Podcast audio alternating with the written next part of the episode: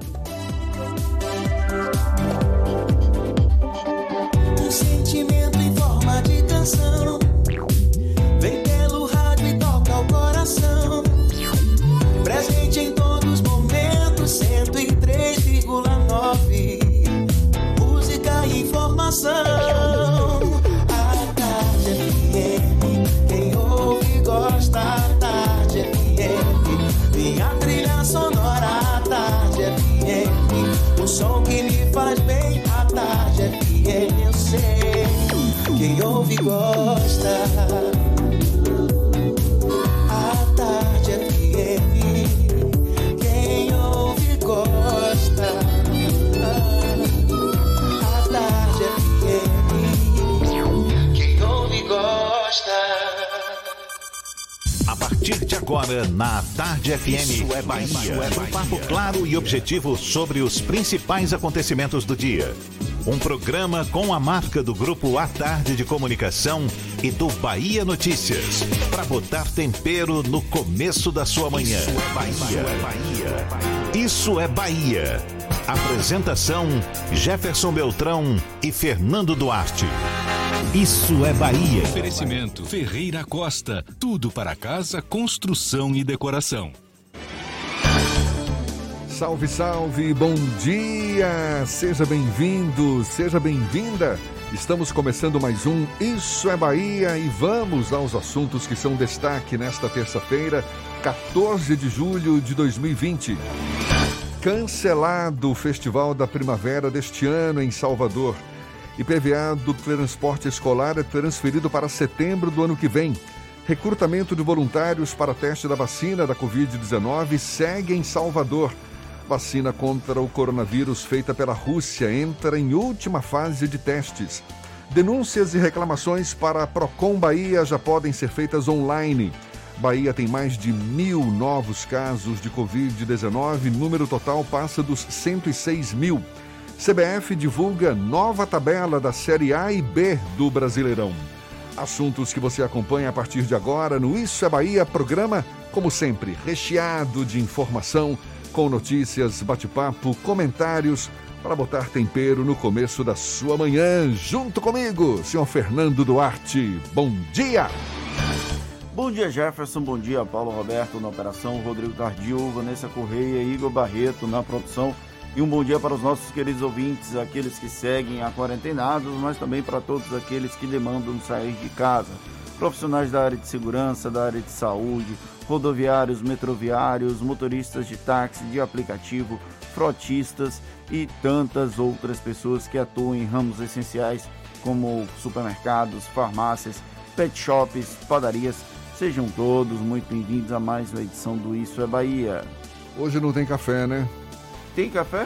Oh, tem café! Só para matar todo mundo na Tá vontade. certo. A gente lembra, você nos acompanha também pelas nossas redes sociais, tem o nosso aplicativo. Pela internet é só acessar a tardefm.com.br.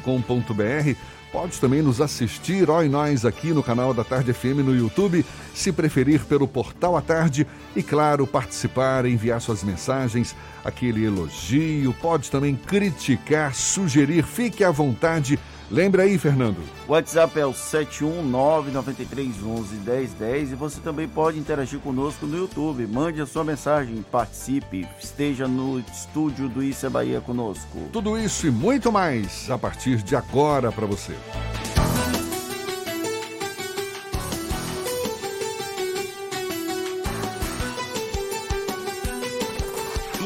É Bahia. Previsão do tempo. Previsão do tempo. A terça-feira amanheceu com céu nublado, a exemplo de ontem, não é? Choveu durante a noite, a temperatura agora no começo da manhã, da manhã na casa aí dos 23 graus, sinal de que pode haver mais chuva ao longo do dia. Bom, na verdade a gente vai ficar sabendo agora é com a previsão do tempo de Pablo de Moraes. Quem tem as informações, seja bem-vindo. Bom dia, Pablo. Olá Jefferson, bom dia para você, bom dia para o ouvinte do Isso é Bahia da Tarde FM. O dia já começou com sol aparecendo, mas tem grande nebulosidade, umas nuvens mais escuras no céu ainda. Apesar de haver possibilidade de chuva a qualquer hora, a previsão é de uma terça-feira de sol, com períodos de nublado durante o dia. À noite, o tempo pode fechar um pouquinho mais, mas também se chover, não vai ser aquela chuva muito forte não. A mínima nesta terça será de 22 e a máxima de 27 graus. Sua empresa conectada com 240 mega, Wi-Fi Plus e claro Netfone por apenas 130 reais. Ligue 0800 720 1234 e assine já. Claro Empresas. Eu volto com você, Jefferson. Valeu, Pablo. Até já aqui na Tarde FM 7 e 5 agora. Isso é Bahia. A sinalização de que o Carnaval 2021 poderia ser adiado provocou uma série de repercussões aqui mesmo no Issa Bahia. A gente discutiu o tema ontem. O prefeito Assemineto apontou essa direção caso até novembro não surja uma vacina confiável. É uma previsão otimista. É possível que a folia de Momo do próximo ano seja até cancelada e que festas que gerem aglomeração fiquem suspensas até a confirmação de um imunizante que garanta a não contaminação de longo prazo. Ou se cria a vacina ou se garante a imunidade de rebanho.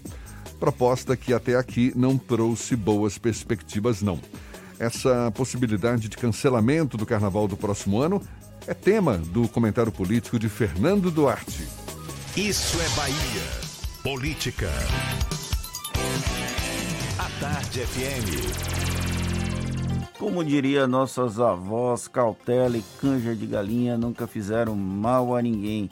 Esse dito popular se enquadra plenamente nos dias de hoje, quando falamos sobre a retomada de grandes eventos. Exemplo do Carnaval de 2021. O prefeito de Salvador, Assemineto, fez a sinalização de que a folia de Momo poderia ser adiada e que cogita fazer a proposição a prefeitos de outras cidades, exemplo do Rio, de São Paulo e Recife. A questão não é apenas adiar, é possível que em um futuro próximo ainda não tenhamos condições de realizar eventos que gerem aglomerações, exemplo do Carnaval, mas também do São João de 2021 e de tantas outras festividades tão comuns em todo o mundo. A espera de uma vacina é a esperança que nutre quem sobrevive nesse setor. Não que não existam hipóteses promissoras. Há dezenas de testes de vacinas sendo realizados, alguns bem avançados. A vacina de Oxford, por exemplo, está recrutando voluntários aqui em Salvador. Mas ainda faltam algumas fases para garantir que o imunizante seja efetivo. É claro que nesse momento é preciso dar valor a qualquer tipo de expectativa positiva. O prefeito de Salvador faz o papel de um gestor que precisa pregar que em breve estaremos retomando a normalidade. Não é errado, porém traz uma falsa sensação de segurança que, infelizmente, não pode basear decisões práticas. Decisões práticas, quase que não saiu práticas temos duas chances claras de voltar ao parâmetro do que achávamos normal antes da pandemia. Ou temos uma imunidade de rebanho, ou a vacina fica pronta. Fora disso, não há opção para grandes eventos. Torcemos todos para que uma das duas opções ponha fim à quarentena em que estamos desde o mês de março. Aqui no Brasil, né? Alguns países estão há mais tempo.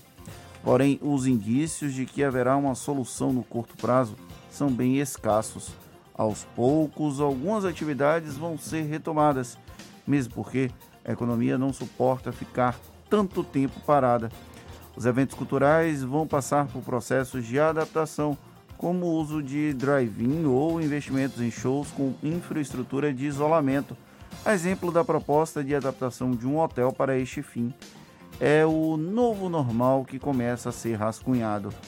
A imunidade de rebanho foi a aposta informal de ao menos dois países nessa pandemia: Estados Unidos e Brasil.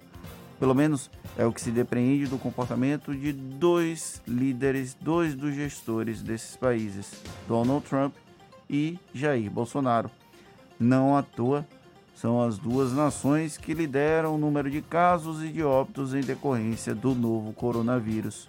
Ou seja, por mais que um percentual alto da população já tenha sido infectado, não dá para saber se foi uma maioria ou ainda se os anticorpos terão duração que garanta tal imunidade. São muitas apostas no escuro para doença completamente desconhecida. A cautela de Assemineto é bem otimista. O possível adiamento do Carnaval de 2021 parte do pressuposto que até lá teremos uma solução para a Covid-19. Essa é uma das horas em que nós torcemos, Jefferson, para que um político esteja certo. É, seu Fernando, em relação ao carnaval do ano que vem, até novembro, o prefeito Assemineto disse que vai decidir se adia ou não, se cancela ou não. Por enquanto, na verdade, o que está sendo discutido muito mais é a possível, possível adiamento, não é, do carnaval. A proposta seria mudar o evento para junho, a gente tem falado sobre isso, né? Caso até o período da folia não exista, então, uma vacina ou tratamento contra o novo coronavírus. Agora, as empresas de turismo, trade turístico em geral, viu com ressalvas não é, o adiamento para o período junino, época do São João. Esse ano a gente já não teve São João, a gente comentou sobre isso ontem também. Ou seja, se Carnaval de Salvador ficar no mesmo mês do São João, como é que vai ficar o São João? Vai ficar em desvantagem? Enfim, é uma grande discussão. Lembrando que o São João esse ano já foi cancelado, né? Pois é, então... é, exatamente. Então, vamos ver. A gente vai ter muito assunto ainda sobre esse tema ao longo desses meses, pelo menos até o fim do ano. Vira e mexe vai Está surgindo aí nas pautas o assunto carnaval, o assunto São João, as festas em geral. Agora são 7 e 12. Aqui na Tarde FM, como sempre, a gente atualiza os números da Covid-19. A Bahia teve, nas últimas horas, 1.128 novos casos de Covid-19 e 52 novas mortes, segundo a Secretaria Estadual da Saúde sempre divulgando diariamente aí os novos dados da Covid aqui no estado. Com isso, a Bahia chega a 106.891 casos da doença e mais de 2.500 mortes. Até o momento, segundo a CESAB, 74.135 pessoas já foram contaminadas pelo novo coronavírus não, eu vou repetir aqui que eu acabei me equivocando. Até o momento, segundo a CESAB, 74.135 pessoas que foram contaminadas pelo novo coronavírus no estado já se recuperaram. Em relação à taxa de ocupação dos leitos exclusivos para o coronavírus pelo SUS, dos 2.378 disponíveis, 1.522 estão com pacientes internados, o que representa uma taxa de ocupação de 64%. No que se refere aos leitos de UTI adulto, dos 926, 732 possuem pacientes, uma taxa de ocupação de 79%. E o Brasil teve 733 novas mortes por Covid-19 nas últimas 24 horas e agora chegou ao total de 72.833 óbitos. Isso por conta do novo coronavírus dados do Ministério da Saúde. O número de casos confirmados passou de mais de 1 milhão e 800 mil pessoas contaminadas. De acordo com o boletim do Ministério da Saúde, mais de 1 milhão e 100 mil pacientes se recuperaram da doença. E a gente falou logo, logo no comecinho, ainda não há prazo de encerramento das inscrições para ser voluntário do teste da vacina da Covid-19 desenvolvida pela Universidade de Oxford, no Reino Unido, e aplicada aqui em Salvador.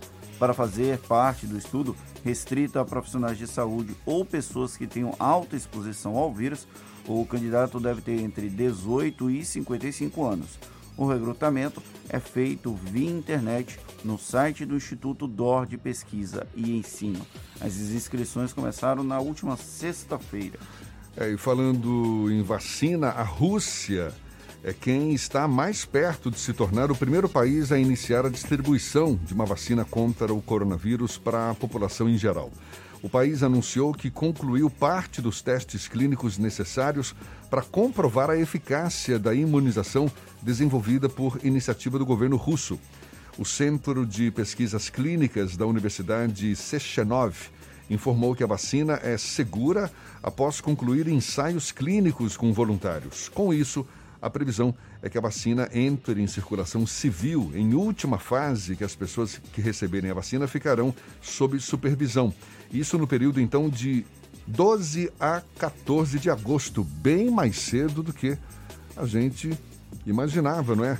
Quando começou essa pandemia, todo mundo falava em um ano e meio, dois anos para se ter uma vacina. A gente tem visto um movimento cada vez mais crescente, não é, de centros de pesquisa anunciando avanços nesse na, na, na obtenção de uma vacina para combater esse coronavírus. Então, só para repetir aqui, a previsão é que a vacina entre em circulação civil, que seria a última fase para as pessoas receberem a vacina sob ainda supervisão, no período então de 12 a 14 de agosto. Já o início da produção em massa é aguardado até setembro por parte de empresas privadas. Agora são 7h16 na Tarde FM.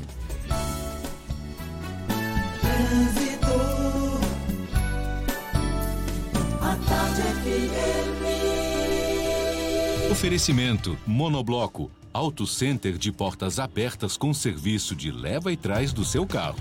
A gente fala com Cláudia Menezes. Tem novidades pra gente neste começo de manhã, de olho no fluxo de veículos. Bom dia, Cláudia. Muito bom dia para você, Jefferson. Bom dia para toda a turma do Isso é Bahia. Começo falando com você que vai sair agora da rótula do abacaxi, vai para a região da Cidade Baixa. Você pega um fluxo bem tranquilo na Via Expressa. A Bonocô também pode ser uma opção para você. Depois você completa o seu caminho pelo Vale de Nazaré. Agora já tem bastante intensidade, pontos de lentidão na Avenida Jequitaia e na Engenheiro Oscar Pontes, ali na região da Cidade Baixa, nas imediações do Ferryboat. Com a Western Union é fácil enviar dinheiro para o exterior, seja na loja, pelo telefone ou aplicativo WU Brasil. Western Union, líder global em transferência de dinheiro. Volto contigo, Jefferson. Obrigado, Cláudia. A Tarde FM de carona com quem ouve e gosta. Boa notícia para quem tem transporte escolar. A gente dá os detalhes já já para você. E olhe, denúncias e reclamações para o Procon Bahia já podem ser feitas online. Detalhes também já já. Agora 7h17 na Tarde FM. Você está ouvindo Isso é Bahia.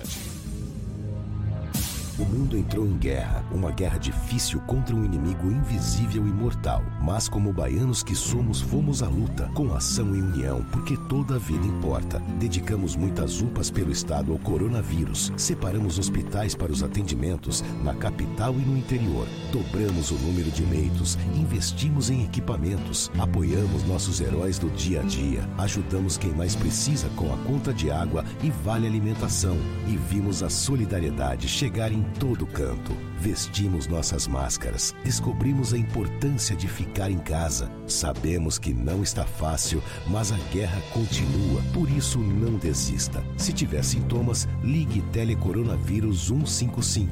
Baixe também o aplicativo Monitora Covid-19 e continue cuidando de você e dos outros. Entramos nessa guerra contra o coronavírus juntos e juntos também é que vamos vencer.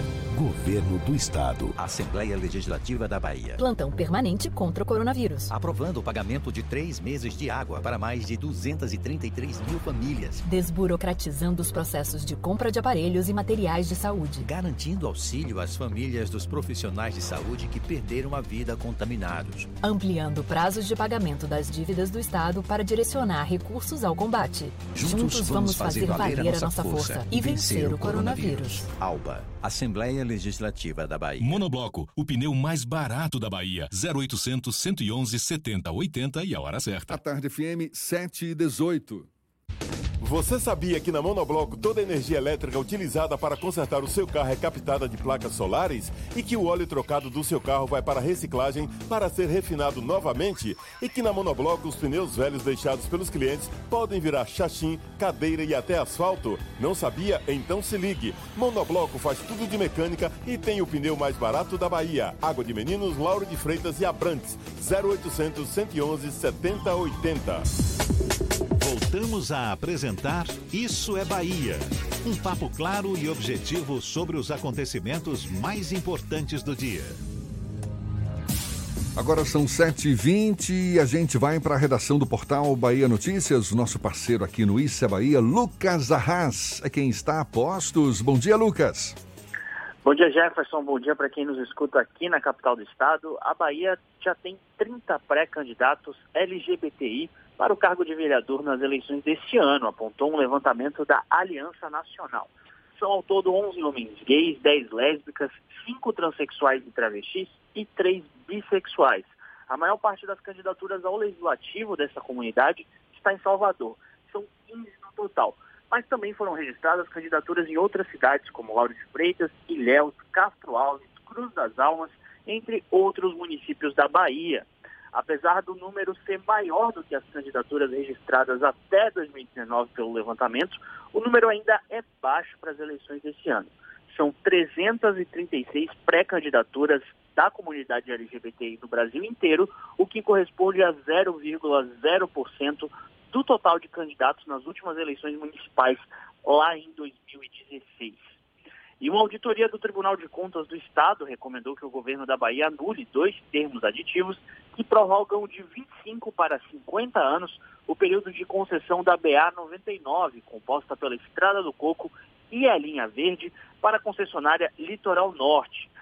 Em relatório elaborado em dezembro do ano passado, os técnicos do TCE apontaram que não há justificativa para embasar a extensão do período, que terminaria originalmente em 2025, mas com prolongamento foi empurrado para 2050. A auditoria identificou irregularidades tanto na prorrogação do prazo quanto na fiscalização do contrato pela AGERBA, que é a agência fiscalizadora do governo do Estado. Eu sou Lucas Arraes, falo direto da redação do Bahia Notícias para o programa Isso é Bahia. É com vocês no estúdio. Uma das principais alternativas para minimizar os efeitos da pandemia no setor da cultura e turismo em Salvador. A capital baiana vai ganhar um centro de recuperação do turismo que vai ser instalado no Hub Salvador. E é sobre esse assunto que a gente conversa agora com o secretário de Cultura e Turismo da capital baiana, Pablo Barroso, nosso convidado aqui no Issa Bahia. Seja bem-vindo. Bom dia, Pablo. Bom dia, bom dia, Jefferson. Bom dia, Fernando. Bom dia a todos os ouvintes.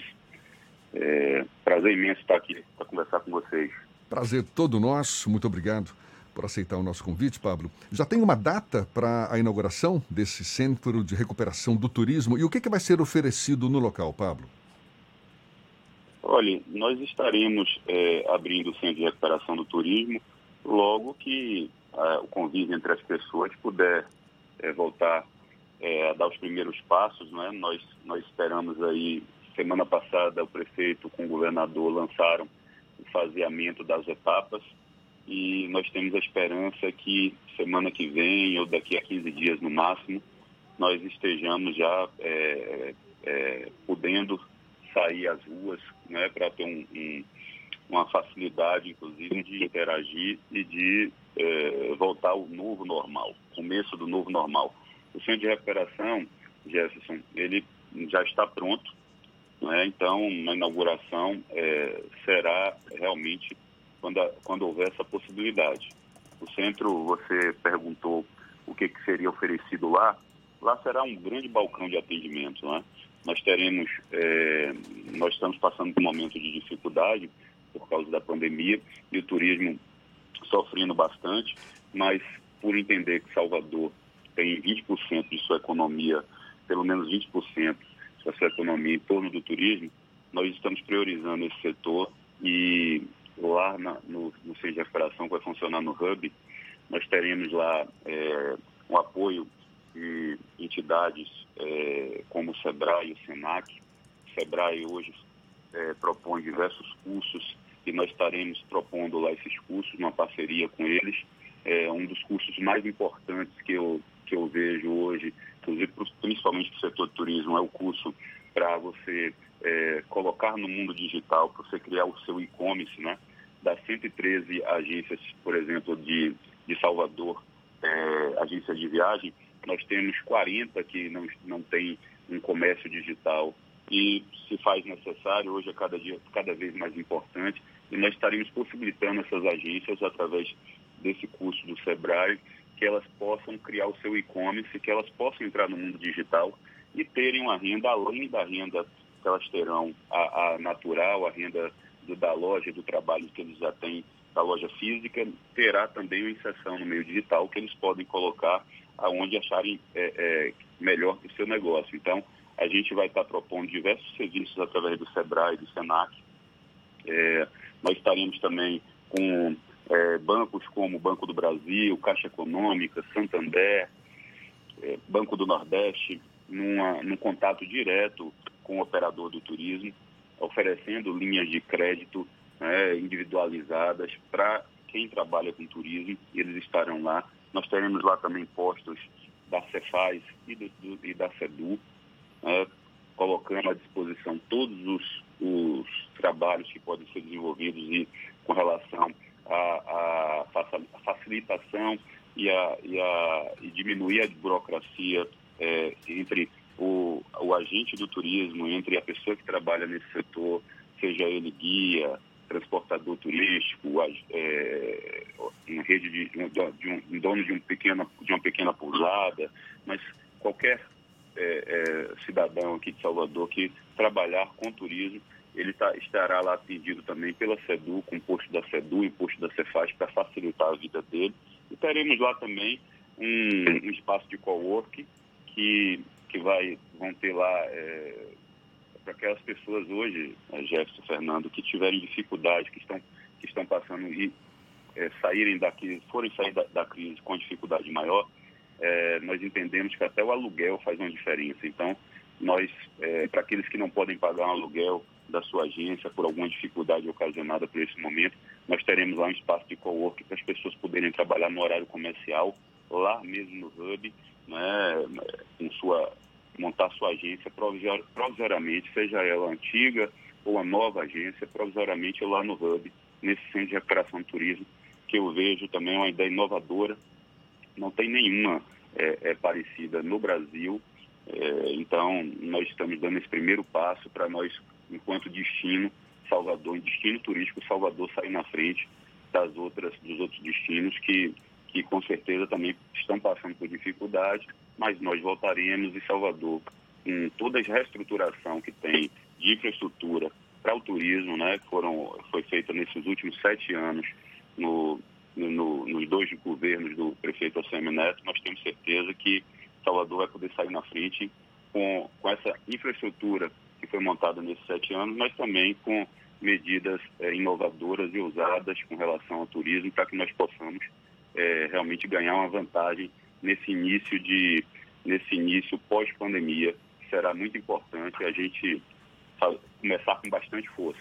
E o Centro de Recuperação do Turismo é, proporciona é, isso para as pessoas que trabalham com turismo, para todo o trade turístico aqui do nosso, da nossa cidade. Pablo, o trade turístico, a estratégia de Salvador, na verdade, é não cancelar os eventos, é pedir, ó, espere, Salvador te espera, pelo menos foi o que a gente conseguiu observar em, nas campanhas publicitárias, nas peças publicitárias lançadas desde o começo da pandemia. A que foi lançada ontem, muito bonita, inclusive, com a cantora Larissa Luz.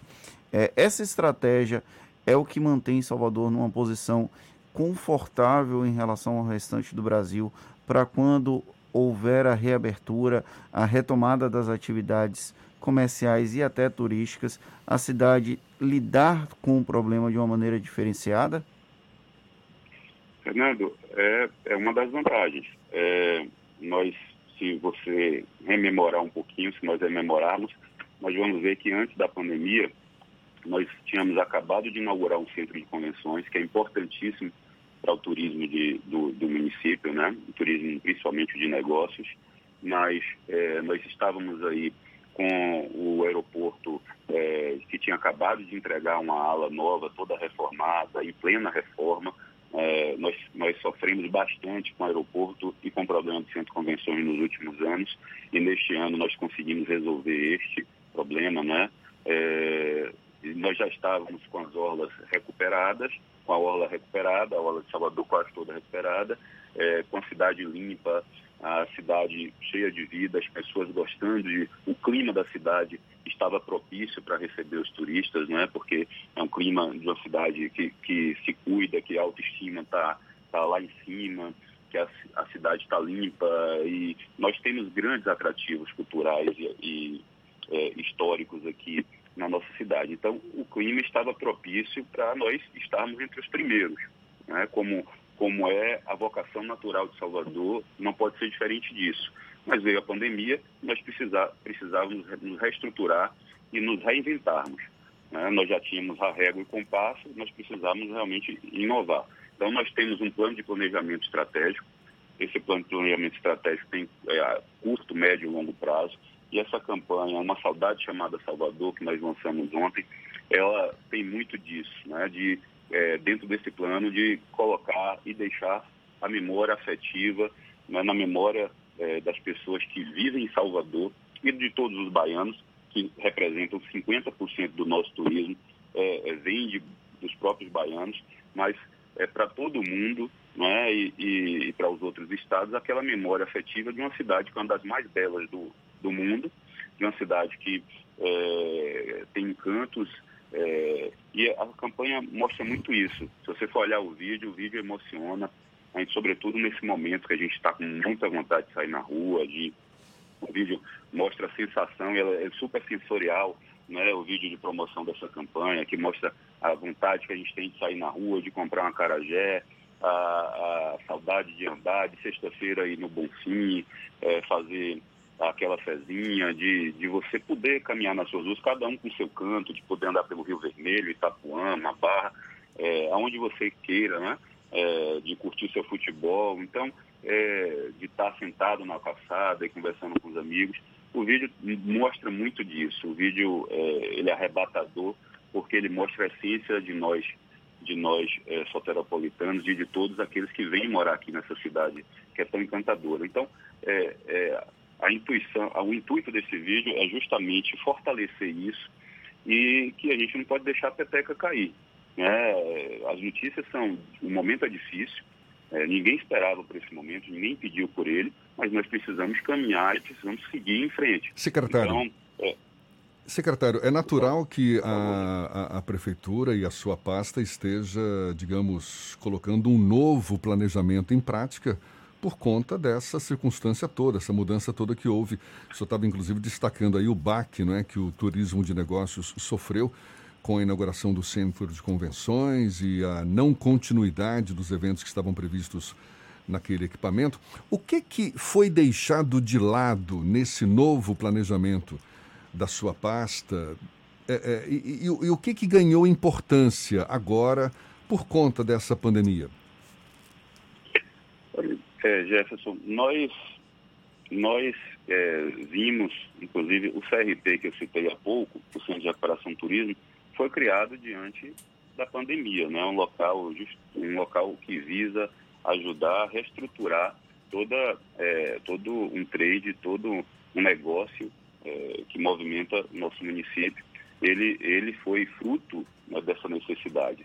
Junto a ele, nós, nós temos diversas ações nesse planejamento estratégico como né, um selo que será não apenas um selo, um, um selo de verificação, que você quando entrar no estabelecimento, num bar, num restaurante, no hotel, você vai ver vê-lo logo na entrada, né? Um selo, mas é um selo que passe segurança para as pessoas. As pessoas hoje elas a, a primeira, a primeira, o primeiro desejo que as pessoas têm ao sair à rua e, e, e as pessoas estão com essa vontade, elas vão querer se sentir seguras né, nos locais que elas vão frequentar. Então não adianta você ir para um local de lazer e não se sentir segura, não se sentir à vontade.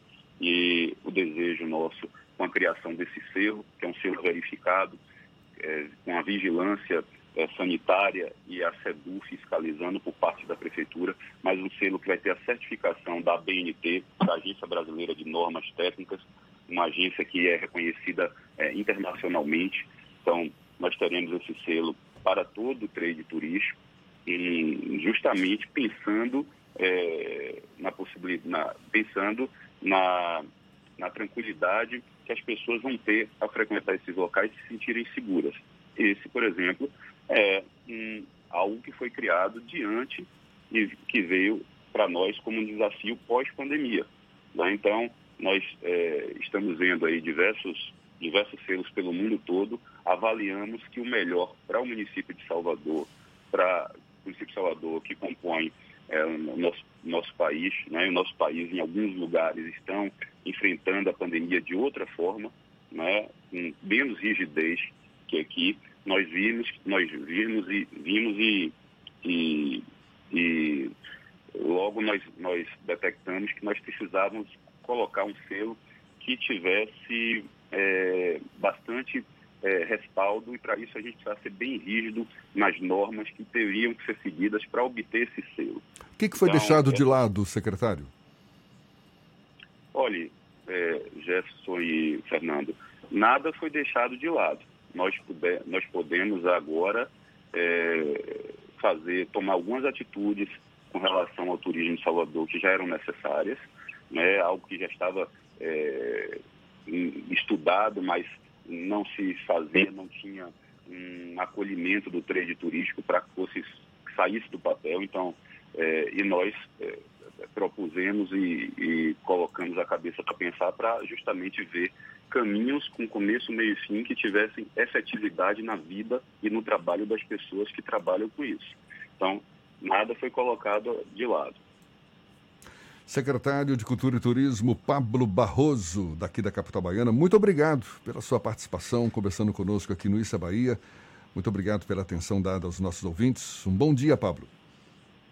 Eu que agradeço, Fernando, Jefferson. Eu queria eh, dizer a todos que eh, deixar aqui um, um recado de esperança, né? E convidar para entrar nos nossos veículos de comunicação, no nosso site salvadordabahia.com, no Viste Salvador da Bahia, que é o Instagram, no Instagram da Secult, e ter acesso a essa campanha, que é uma campanha linda. Tem um vídeo lá, mas tem listas do Spotify com músicas que lembram muito Salvador. Tem experiências lá que as pessoas vão poder eh, pesquisar e vão poder viver essas experiências, já se planejarem para viver essas experiências em breve. E tem lá eh, um número enorme de atividades e de experiências que nós pod- podemos viver aqui na nossa capital em breve. Então, eu convido a todos para visitarem nosso site, nosso veículo de comunicação, porque eh, vocês vão aí voltar e, re- e rememorar o tanto que nossa cidade é linda, bela e ter um pouco de esperança também que nós vamos enfrentar esse momento difícil, mas nós vamos sair deles mais fortes, até porque o destino de Salvador está bem estruturado. Nós não paramos, Jefferson Fernando, com as obras ligadas ao turismo, exemplo da Casa da Música, que vai, que vai ser inaugurada esse ano ao lado do Mercado Modelo, da Casa da História e do Arquivo Público ao lado do Mercado Modelo também, a Praça do Mercado Modelo vai ser inaugurada essa semana, a Orla de Estela Mares, eh, Ipitanga e, e Praia do Flamengo foi dado início às obras eh, eh, mês passado. Todas essas obras com recurso do CAF e do BID, de empréstimo eh, firmado entre a Prefeitura e, or- eh, e organismos internacionais, mas obras que terão uma, uma- ter- terão eh, uma importância enorme para essa retomada do turismo, porque a gente vai voltar a atrair turistas para a nossa cidade e nós vamos, com certeza, eh, fazer com que esse comércio se movimente o quanto antes, saindo na frente de outros destinos e melhorando as condições de emprego e renda para as pessoas que moram aqui, que amam essa terra. Muito obrigado mais uma vez. Quer acessar de novo esse bate-papo? Logo mais vai estar disponível nos nossos canais no YouTube, Spotify, iTunes e Deezer. 22 para as 8 agora na Tarde FM. Trânsito. A tarde FM. Oferecimento Monobloco, Auto Center de portas abertas com serviço de leva e trás do seu carro. Temos novidades com Cláudia Menezes. Cláudia. Tô de volta, Jefferson, e o trânsito já está muito carregado na região da Cidade Baixa. Tem lentidão na Avenida Jequitaia, desde a saída da Via Expressa até o retorno, e também na Avenida Engenheiro Oscar Pontes, para quem vai para o comércio, ali nas imediações da Feira de São Joaquim e do terminal do Ferryboat. Já o trajeto entre o centro e a região do Iguatemi é feito agora com boa fluidez, tanto na Avenida Bonocô como na ACM Detran. Outro ponto com lentidão é lá no subúrbio, viu? Quem sai de plataforma já pega aí trechos com lentidão em direção à região da calçada e quem sai de Paripe também tem congestionamento na estrada da Base Naval de Aratu, que é conhecida como a estrada do Derba. É isso aí em direção à BR 324. Você conhece a linha cremosa da Veneza? Tem creme de ricota e requeijão nas opções light, tradicional e os queridinhos cheddar e ervas finas. Veneza, um produto tradicionalmente gostoso. Volto com você, Jefferson. Obrigado, Cláudia. A Tarde FM de carona com quem ouve e gosta. Para reabrir os shoppings, Prefeitura de Salvador cogita mudar testagem de 100 para 20% dos funcionários. Assunto que você acompanha ainda nesta edição 740, agora aqui na Tarde FM. Você está ouvindo Isso é Bahia. Mulher, estão rolando vários sorteios massa aí nessa quarentena, viu? Fico direto curtindo as fotos, seguindo os perfis, marcando um bocado de amigo, pra ver se eu ganho alguma coisa, né? Menina, não acredito que você tá nessa ainda. Você não ficou sabendo da novidade, não, foi? Que novidade, B? Os sorteios da Nota Premiada Bahia já voltaram, homem. É mais vantagem. O melhor sorteio da quarentena é o da Nota Premiada Bahia. Serão 91 sorteados todo mês, 90 prêmios de 10 mil e um prêmio de 100 mil reais. Para participar é só se cadastrar em www.notapremiadabahia.ba.gov.br e sempre pedir o CPF na nota fiscal. Nesse mês o sorteio será no dia 20. Ah, e baixe também o aplicativo Preço da Hora. Lá você encontra os preços dos produtos que vai comprar. Nota Premiada Bahia, o melhor sorteio da quarentena. Governo do Estado. Você sabia que na Monobloco toda a energia elétrica utilizada para consertar o seu carro é captada de placas solares? E que o óleo trocado do seu carro vai para reciclagem para ser refinado novamente? E que na Monobloco os pneus velhos deixados pelos clientes podem virar chachim, cadeira e até asfalto? Não sabia? Então se ligue. Monobloco faz tudo de mecânica e tem o pneu mais barato da Bahia. Água de Meninos, Lauro de Freitas e Abrantes. 0800 111 7080. Assembleia Legislativa da Bahia. Plantão permanente contra o coronavírus. Aprovando o pagamento de três meses de água para mais de 233 mil famílias. Desburocratizando os processos de compra de aparelhos e materiais de saúde. Garantindo auxílio às famílias dos profissionais de saúde que perderam a vida contaminados. Ampliando prazos de pagamento das dívidas do Estado para direcionar recursos ao combate. Juntos, Juntos vamos fazer valer a nossa força e vencer o coronavírus. Alba, Assembleia Legislativa da Bahia. Central Papelaria, os melhores preços e a maior variedade em material escolar e escritório da Bahia e a hora certa. Agora faltam 20 minutos para as 8 horas. A Tarde FM, quem ouve gosta. Um bom dia para você. 3369 mil, Central Papelaria, variedade assim você nunca viu. 3369 mil, é só ligar. 3369 mil, Central Papelaria, você encontra tudo em material escolar. Tudo pro seu escritório, variedade fácil de estacionar. 3369 Ligue 3369 mil, a maior variedade em material escolar e de escritório. Central Papelaria Lauro de Freitas. 3369 mil. Voltamos a apresentar Isso é Bahia. Um papo claro e objetivo sobre os acontecimentos mais importantes do dia. Já já tem as dicas da Marcita para você. Primeiro a gente vai para a redação do Portal à Tarde. Thaís Seixas também está conosco. Apostos tem novidades. Bom dia, Thaís. Oi, Jefferson, bom dia. Bom dia, Fernando, e a você que acompanha o nosso programa. Mais de 13 milhões de casos do novo coronavírus já foram registrados no mundo. Do total, mais da metade está nos Estados Unidos e na América Latina e Caribe, segundo dados de agências internacionais coletados até as 5 da tarde de ontem. São 572.411 mortes reportadas. Segundo o levantamento, a, a, pandemia continua acelerando no mundo, com mais de 2 milhões e 800 mil casos reportados desde o dia 1 de julho. E um dos primeiros nomeados pelo novo secretário nacional de Cultura, Mário Frias, é exonerado do cargo. O nome de Pedro José Horta foi publicado na edição de hoje do Diário Oficial da União. Pela segunda vez, ele deixa o cargo de secretário especial adjunto, pois já havia sido escolhido para chefiar o gabinete de Regina Duarte e exonerado no dia 15 de maio. Horta voltou a ser nomeado no dia 19 de junho, na mesma edição do Diário Oficial, que nomeou Mário Frias. A exoneração foi assinada pelo ministro-chefe da Casa Civil, Braga Neto, e ainda não há substituto para a função. Essas e outras notícias estão no portal atarde, atarde.com.br. Vamos ouvir as dicas da Macita. Shows, dança, teatro, música, diversão. Ouça agora as dicas da Marcita com Márcia Moreira. Olá, vamos às dicas para esta terça-feira. O projeto Cineclube Osba, da Orquestra Sinfônica da Bahia, retorna neste mês de julho, mas em versão virtual.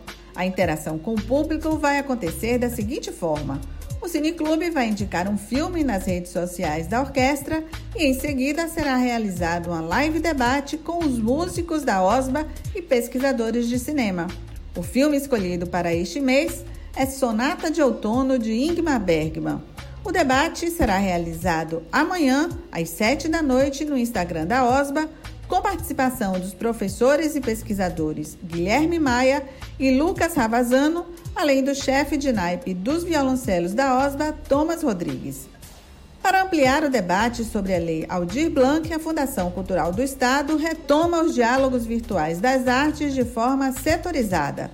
Serão sete encontros, um para cada linguagem: teatro, música, artes visuais, dança, audiovisual, circo e literatura. Os encontros vão reunir artistas, agentes culturais, profissionais de cada setor, além de coordenadores e assessores da FUNSEB em cada linguagem.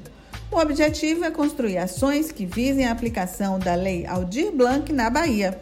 A agenda começa no dia 16 de julho, com diálogo setorial de música, com inscrições até hoje.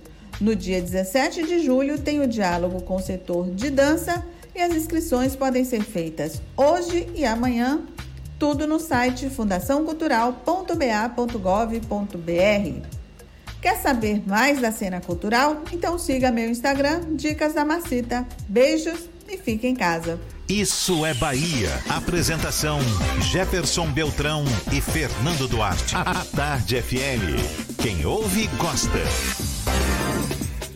A tecnologia tem sido uma grande aliada no combate ao coronavírus. São recursos tecnológicos que têm ajudado muito na prevenção, na disseminação de informações importantes para a conscientização e o combate, obviamente, do novo coronavírus. A bola da vez são as câmeras termográficas que medem a temperatura das pessoas e identificam quem possa estar com o novo vírus instaladas recentemente na estação da Lapa.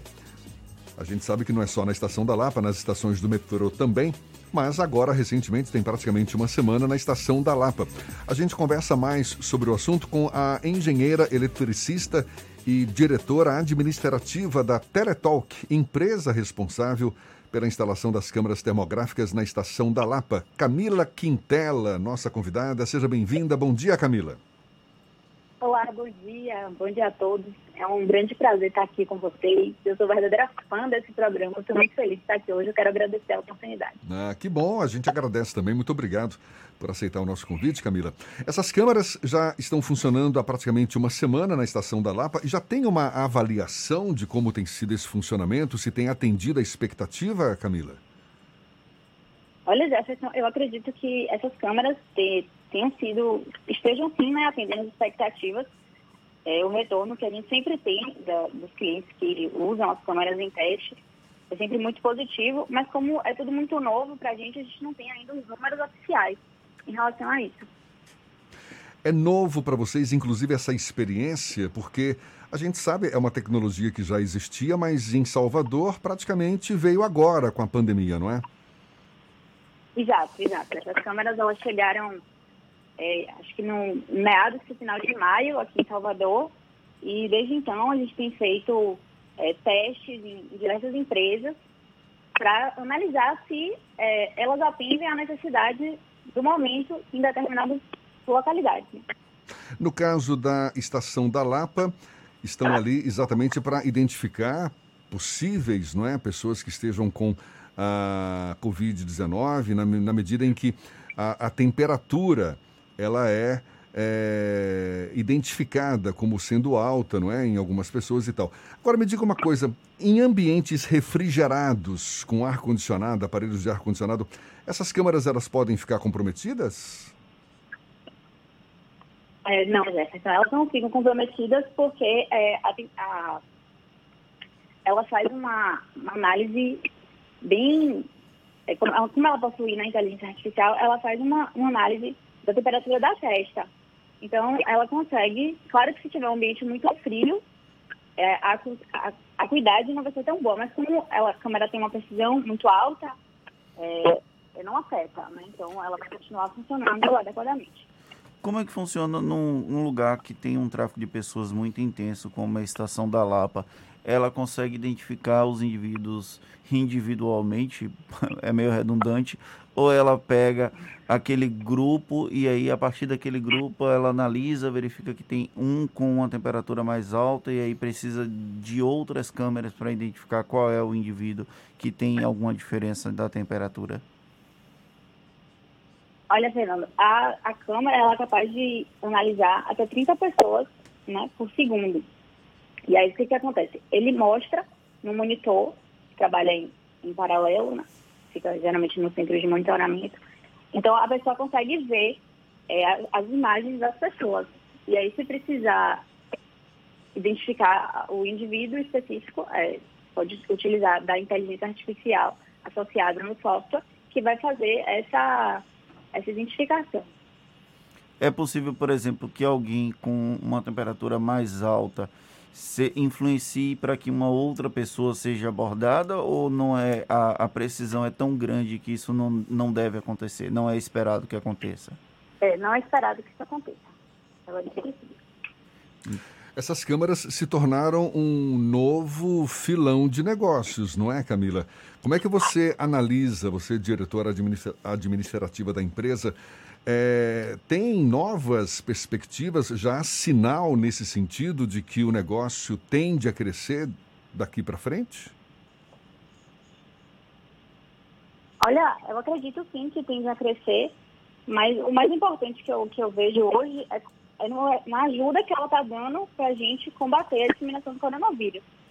É, como a prefeitura mesmo liberou o protocolo na semana passada né, em relação à abertura, é, é, obrigatório que seja medida a temperatura dos, dos clientes, dos funcionários.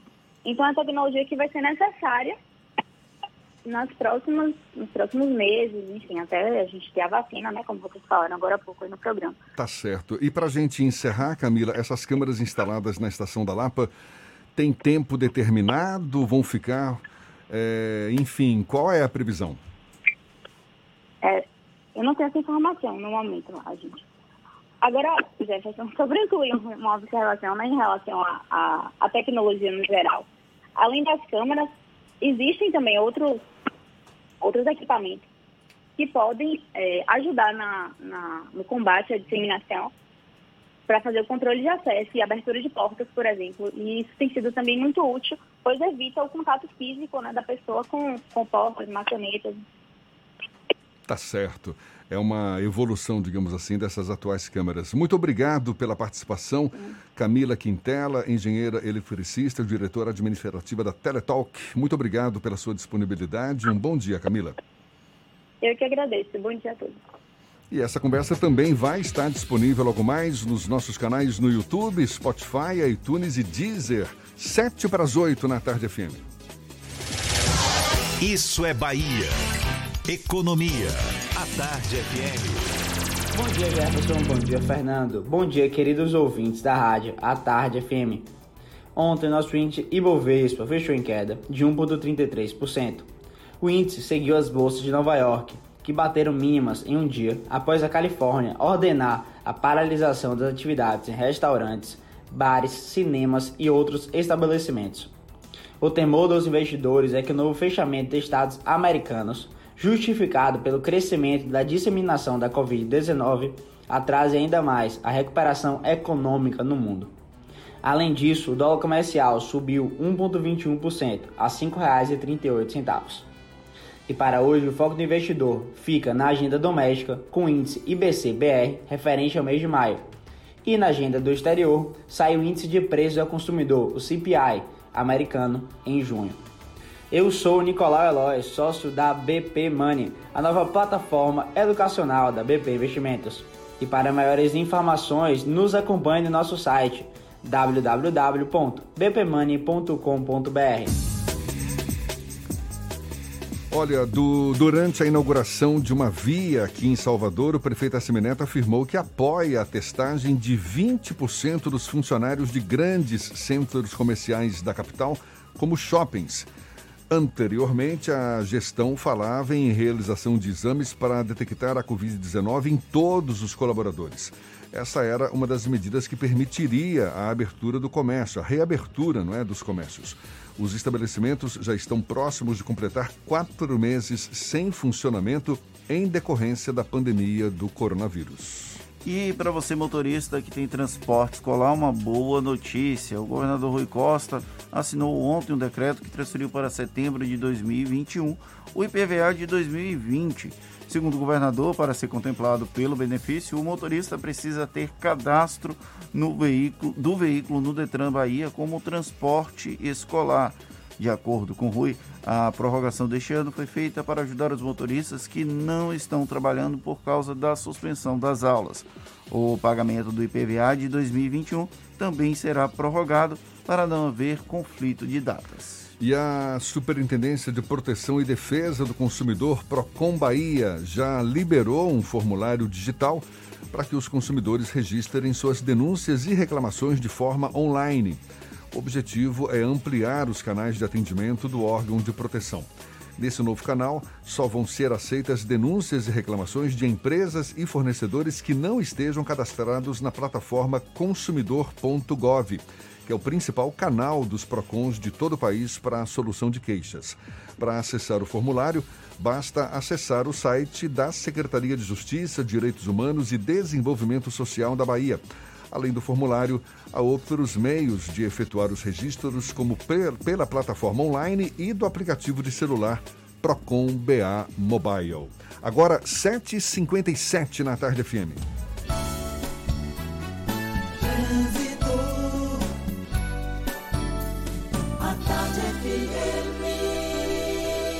Oferecimento Monobloco, Auto Center de portas abertas com serviço de leva e trás do seu carro. Novidades com Cláudia Menezes. É você, Cláudia. Tô de volta, Jefferson, e chamo a atenção do motorista que vai passar agora pela região do Iguatemi. Teve o rompimento de uma adutora nas imediações de um shopping na região e da Praça Newton Rick no sentido paralela. Tem sinalização no local, mas o trânsito segue só com intensidade neste momento. Seja corretor de seguros, inscreva-se no curso intensivo e parcela em até 12 vezes sem juros. Saiba mais em sercorretor.com.br. ENS, a sua escola de negócios e seguros. Volto com você, Jefferson. Obrigado, Cláudia. Até já. A Tarde FM de carona com quem ouve e gosta. Intervalo e a gente volta já já para falar para toda a Bahia. São 7h58 na Tarde FM. Você está ouvindo Isso é Bahia. Bote a máscara! Bote a máscara! Pegue logo essa visão. Bote a máscara, irmão. Bote a máscara, irmão. Bote pra se proteger. Bote pra comprar o pão. Pois se precisar sair do metrô, do busão. Não, não vacile, não. Bote a máscara. eh, Bote pra ir trabalhar. Bote pra se proteger. O baiano bom sempre lava as mãos. Se tem álcool gel, também deve usar. Protege e sabe cuidar. Bote a máscara, pegue logo essa visão. Bote a máscara, irmão. Bote a máscara, irmão. Bote a máscara, pegue logo essa visão. Bote a máscara, irmão. Bote a máscara, irmão. Se precisar sair, bote a máscara. É a Bahia contra o coronavírus. Governo do Estado. Assembleia Legislativa da Bahia. Plantão permanente contra o coronavírus. Aprovando o pagamento de três meses de água para mais de 233 mil famílias. Desburocratizando os processos de compra de aparelhos e materiais de saúde. Garantindo auxílio às famílias dos profissionais de saúde que perderam a vida contaminados. Ampliando prazos de pagamento das dívidas do Estado para direcionar recursos ao combate. Juntos, Juntos vamos fazer valer a nossa força e vencer o coronavírus. Alba, Assembleia Legislativa da Bahia. Mulher, tão rolando vários sorteios massa aí nessa quarentena, viu? Fico direto curtindo as fotos, seguindo os perfis, marcando um bocado de amigo, pra ver se eu ganho alguma coisa, né? Menina, eu não acredito que você tá nessa ainda. Você não ficou sabendo da novidade, não, foi? Que novidade, B? Os sorteios da nota premiada Bahia já voltaram, homem. É mais vantagem. O melhor sorteio da quarentena é o da nota premiada Bahia. Serão 91 sorteados todo mês, 90 prêmios de 10 mil e um prêmio de 100 mil reais. Para participar é só se cadastrar em www.notapremiadabahia.ba.gov.br e sempre pedir o CPF na nota fiscal. Nesse mês o sorteio será no dia 20. Ah, e baixe também o aplicativo Preço da Hora. Lá você encontra os preços dos produtos que vai comprar. Nota Premiada Bahia, o melhor sorteio da quarentena. Governo do Estado.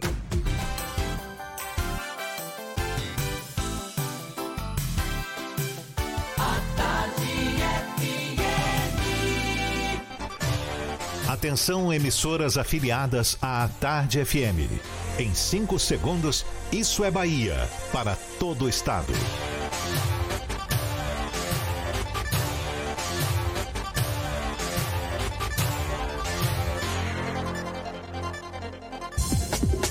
Ar, isso é Bahia.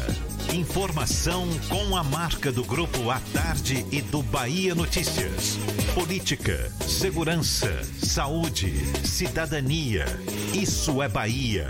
Apresentação: Jefferson Beltrão e Fernando Duarte. A Tarde FM. Quem ouve, gosta. Salve, salve, bom dia! Seja bem-vindo, seja bem-vinda. A partir de agora, Isso é Bahia em rede com emissoras de todas as regiões do estado. E vamos aos assuntos que são destaque nesta terça-feira, 14 de julho de 2020. Cancelado o Festival da Primavera deste ano em Salvador. IPVA de transporte escolar é transferido para setembro do ano que vem. Recrutamento de voluntários para teste da vacina da Covid-19 segue em Salvador. Vacina contra o coronavírus feita pela Rússia entra em última fase de testes. Denúncias e reclamações para a Procon Bahia já podem ser feitas online. Bahia tem mais de mil novos casos de Covid-19, número total passa dos 106 mil. CBF divulga nova tabela da Série A e B do Brasileirão.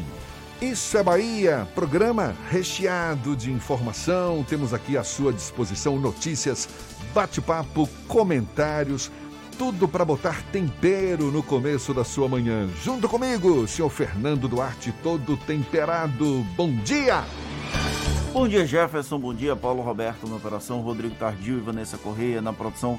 E um bom dia para os nossos queridos ouvintes e nossas emissoras parceiras e afiliadas. A Baiana FM de Itaberaba, a 93 FM de Jequié, Interativa FM de Itabuna, Ativa FM de Eunápolis, Cultura FM de Paulo Afonso, Líder FM de Irecê, Cidade FM de Luiz Eduardo Magalhães, Itapuí FM de Itororó, Eldorado FM de Teixeira de Freitas, RB Líder FM de Rui Barbosa, Serrana Líder FM de Jacobina. Sejam todos muito bem-vindos a mais uma edição do Isso é Bahia. A gente lembra, você nos acompanha também pelas nossas redes sociais, tem o nosso aplicativo, pela internet já sabe, é só acessar a tardefm.com.br. Olha nós aqui, pode nos assistir também pelo canal da Tarde FM no YouTube, se preferir pelo portal à tarde. E claro, marcar sua presença, enviar suas mensagens, sua participação aqui conosco. Lembra aí, Fernando? O WhatsApp é o 71993111010 e você também pode estar com a gente e participar conosco aqui no Isso é Bahia pelo YouTube. Mande a sua mensagem, esteja presente no estúdio. Tudo isso e muito mais a partir de agora para você.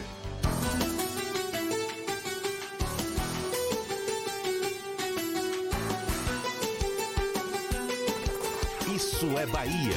Previsão do tempo. Previsão do tempo. Previsão do tempo. A terça-feira amanheceu com céu nublado aqui na capital baiana, mas o sol também insistindo em aparecer, tanto que deve aparecer com mais força ao longo do dia, no meio de nuvens. A temperatura hoje varia de 22 a 27 graus e pode ocorrer pancadas de chuva a qualquer hora. À noite, o céu fica mais nublado, também com possibilidade de chuva, mas nada que venha nos assustar, não. Temperatura, portanto, de 22 a 27 graus nesta terça em Salvador. A previsão para o restante do estado a gente acompanha agora com as informações de Pablo de Moraes. Pablo. Olá Jefferson, bom dia mais uma vez. Vamos para o sul do estado, mais precisamente Itabuna. O dia até amanheceu com sol aparecendo, mas aos poucos a nebulosidade vai aumentando pela manhã e tem grande possibilidade de pancadas de chuva à tarde e à noite. Por lá, os termômetros variam de 21 a 29 graus. Já em Irecê, a situação é bem diferente. Vai ser um dia de tempo aberto, muito sol e algumas nuvens no céu, mas não há previsão de chuva.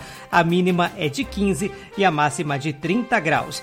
Dica do dia NexGard. A de hoje vale para o mês inteiro. NexGard é um tablete mastigável sabor carne que protege os cães contra pulgas e carrapatos por 30 dias. Deixe seu cão brincar à vontade. Eu volto com você, Jefferson. Valeu, Pablo. A tarde FM agora 8 e 5. Isso é Bahia.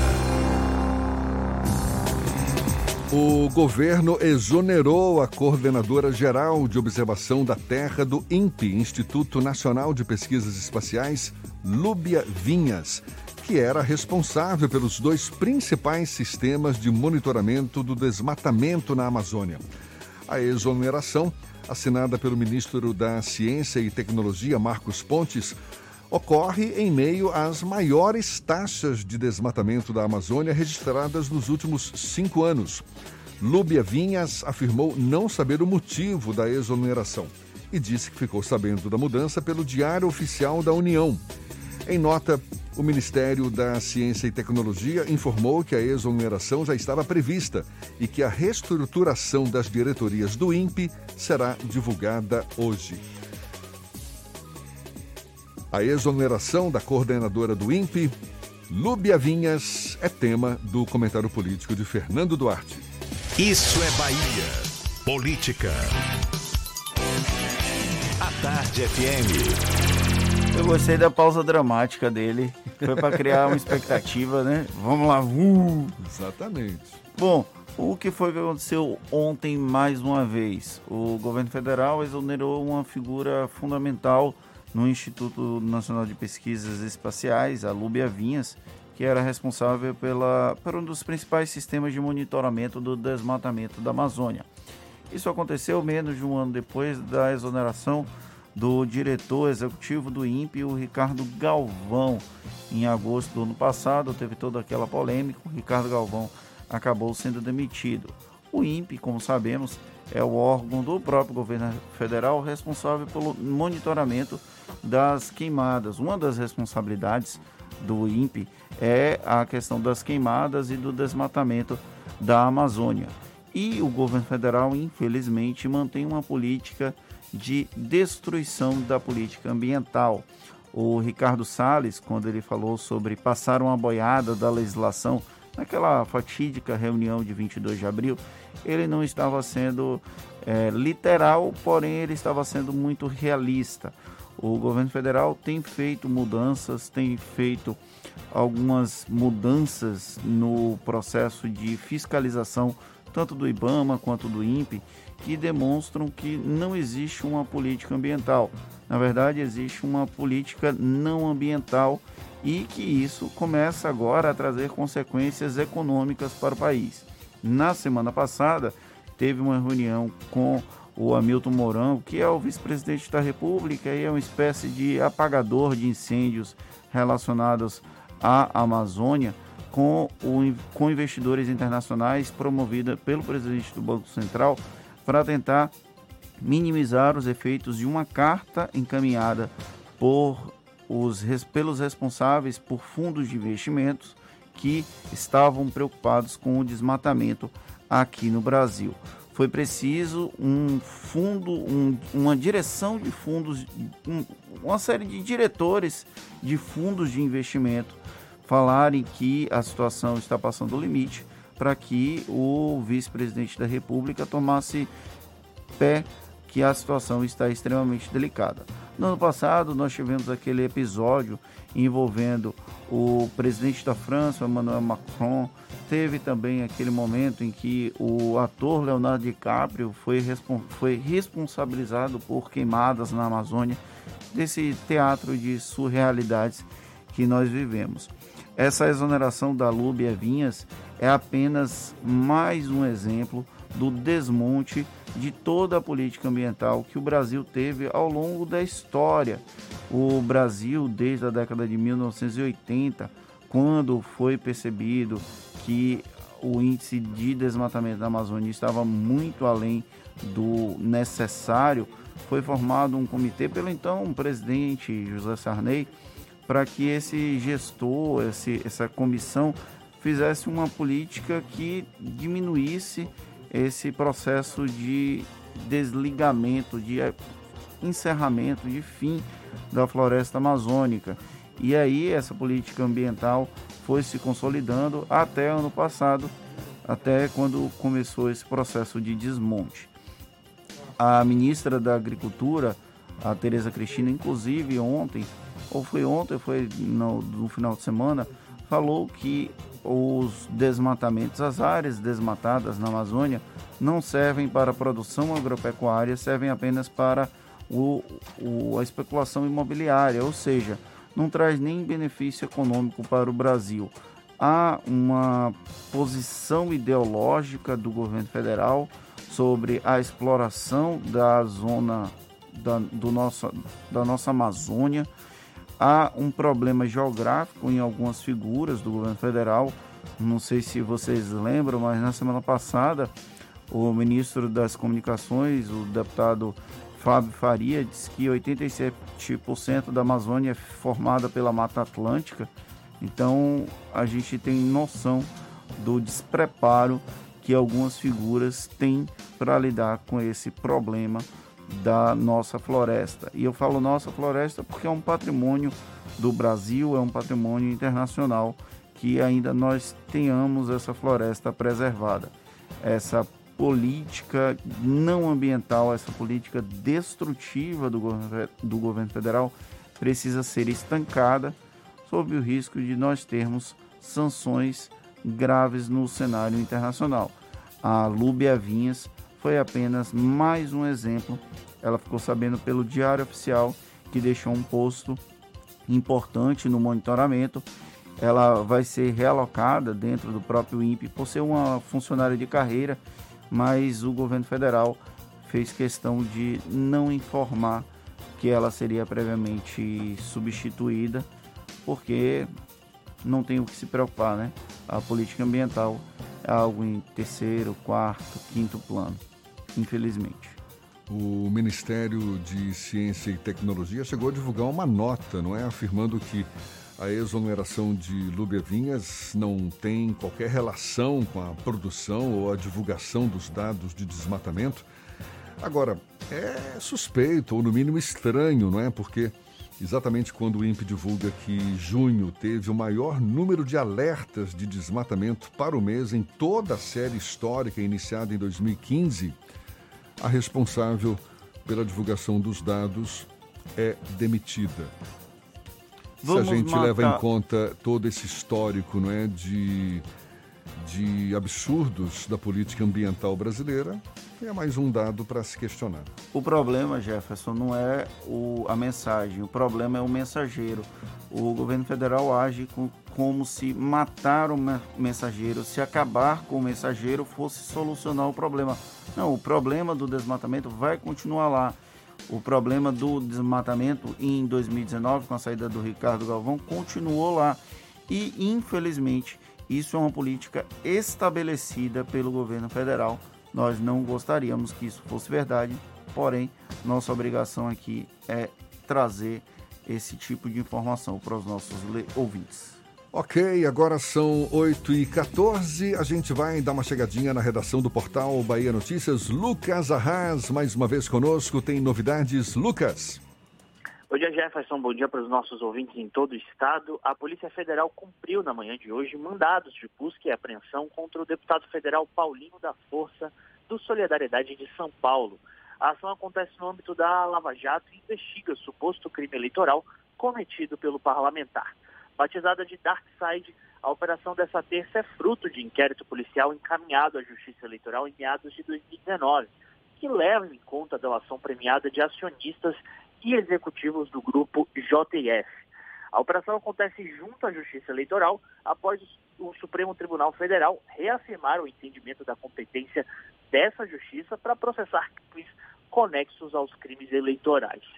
E o Procurador-Geral da República, Augusto Aras, se manifestou contra um pedido apresentado por parlamentares bolsonaristas para afastar o senador Ângelo Coronel e a deputada federal Lídice da Mata dos cargos de presidente e relatora da CPMI das fake news.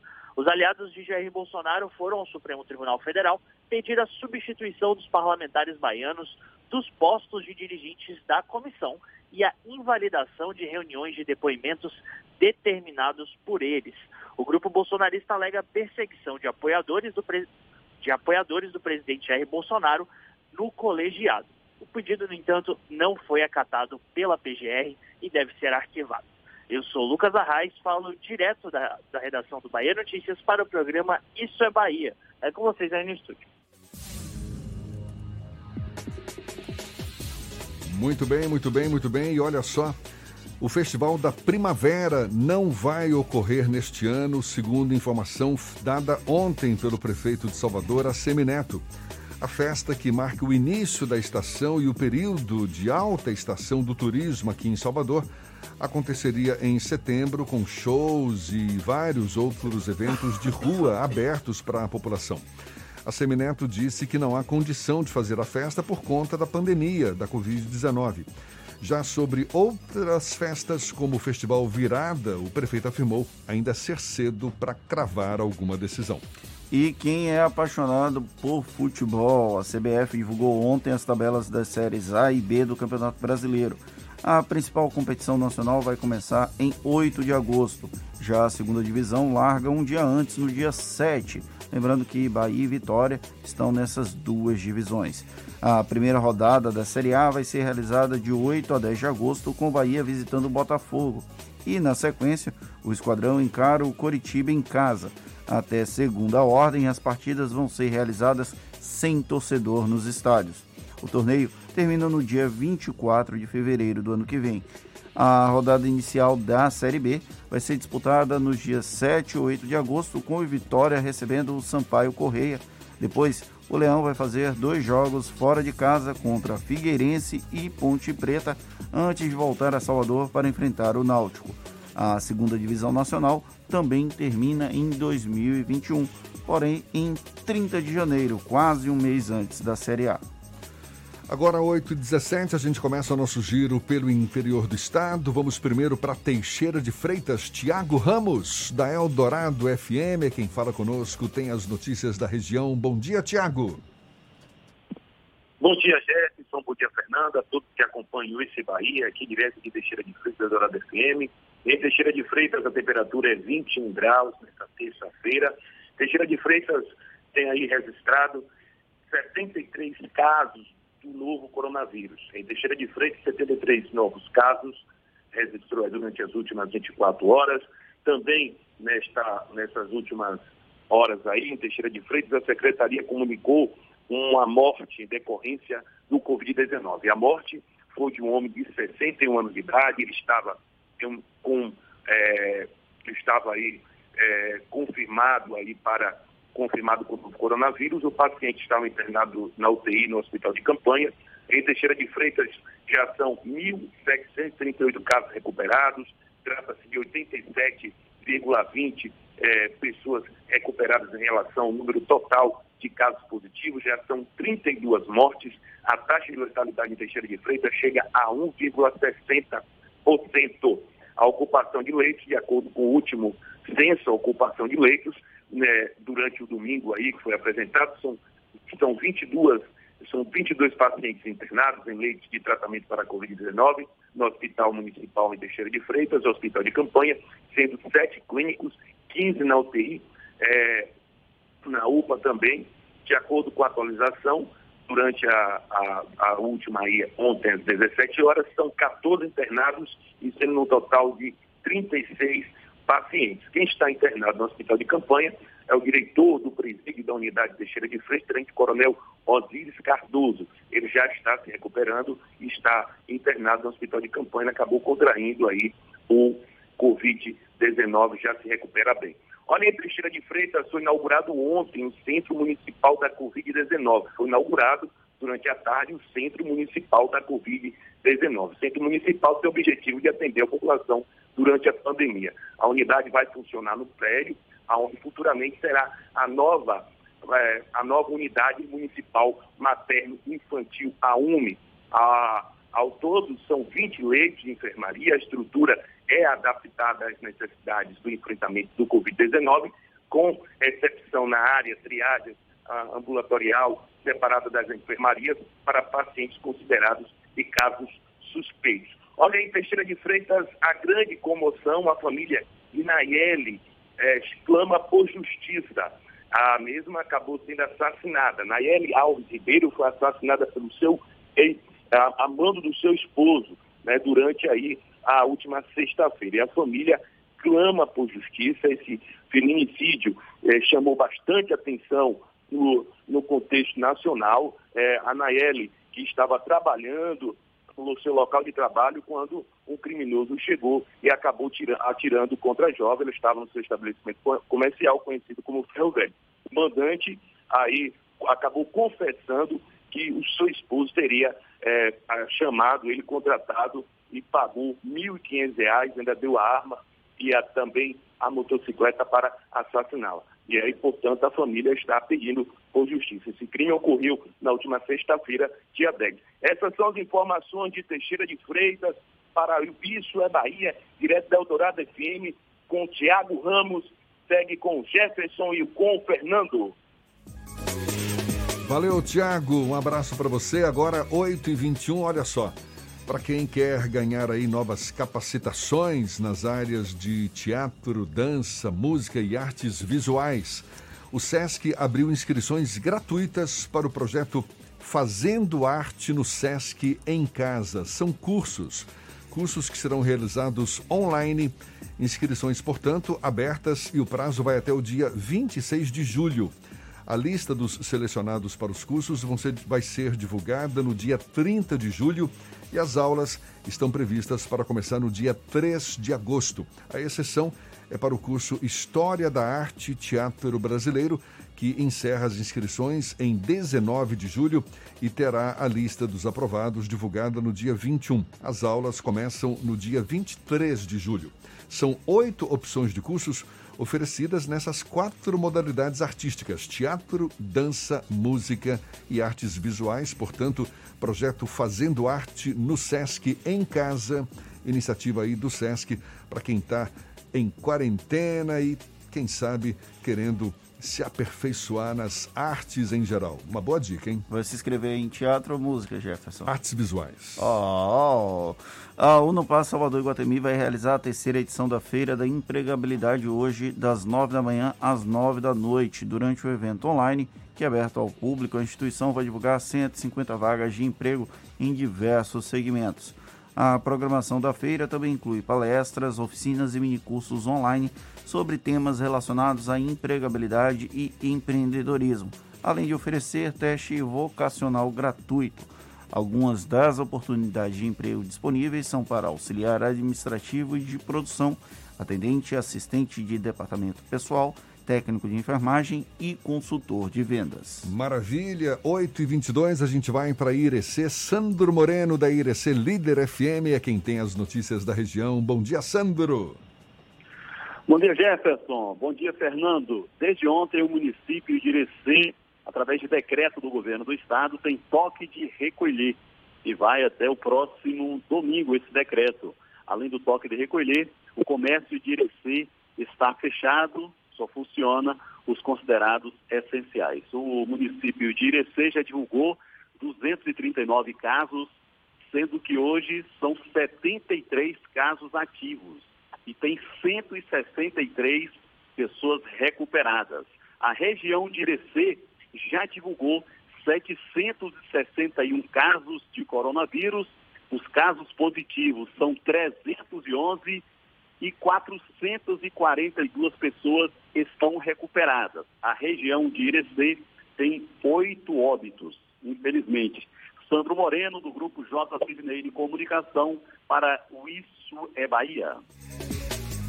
Valeu, Sandro. E a campanha Emoba em Casa vai ser feita hoje no residencial Horto São Rafael, na Avenida São Rafael, aqui em Salvador. O atendimento aos interessados em realizar doação de sangue e cadastro de medula óssea segue até sexta-feira, sempre das 8 e meia da manhã às 4 horas da tarde. Segundo a Imoba, o estoque de sangue na capital baiana está em nível crítico. Os requisitos básicos para doar sangue são estar saudável, ter peso acima de 50 quilos e de 16 a 69 anos de idade. Um pescador de Porto Seguro, Jefferson, na, no extremo sul ali da Bahia, pegou um tubarão tigre com cerca de 120 quilos enquanto trabalhava. Aleomaro Peixoto Laje, de 49 anos e que há 30 trabalha como pescador profissional, disse que estava a cerca de 8 quilômetros da costa em um barco pequeno quando jogou a rede para pescar. Acostumado a pescar camarões e peixes menores, ele foi surpreendido porque quando puxou o equipamento, ele viu um tubarão tigre. O pescador contou que amarrou o animal em uma corda e fez um vídeo e logo em seguida devolveu ao mar por saber que se trata de uma espécie rara. Parece que vivemos um momento de revolução dos bichos, né? Teve ontem o tubarão aqui no litoral sul, do extremo sul do estado. Teve o elefante marinho na praia do Arpoador, lá no Rio de Janeiro. Inclusive, eu nem sabia que a praia do Arpoador tinha água tão cristalina.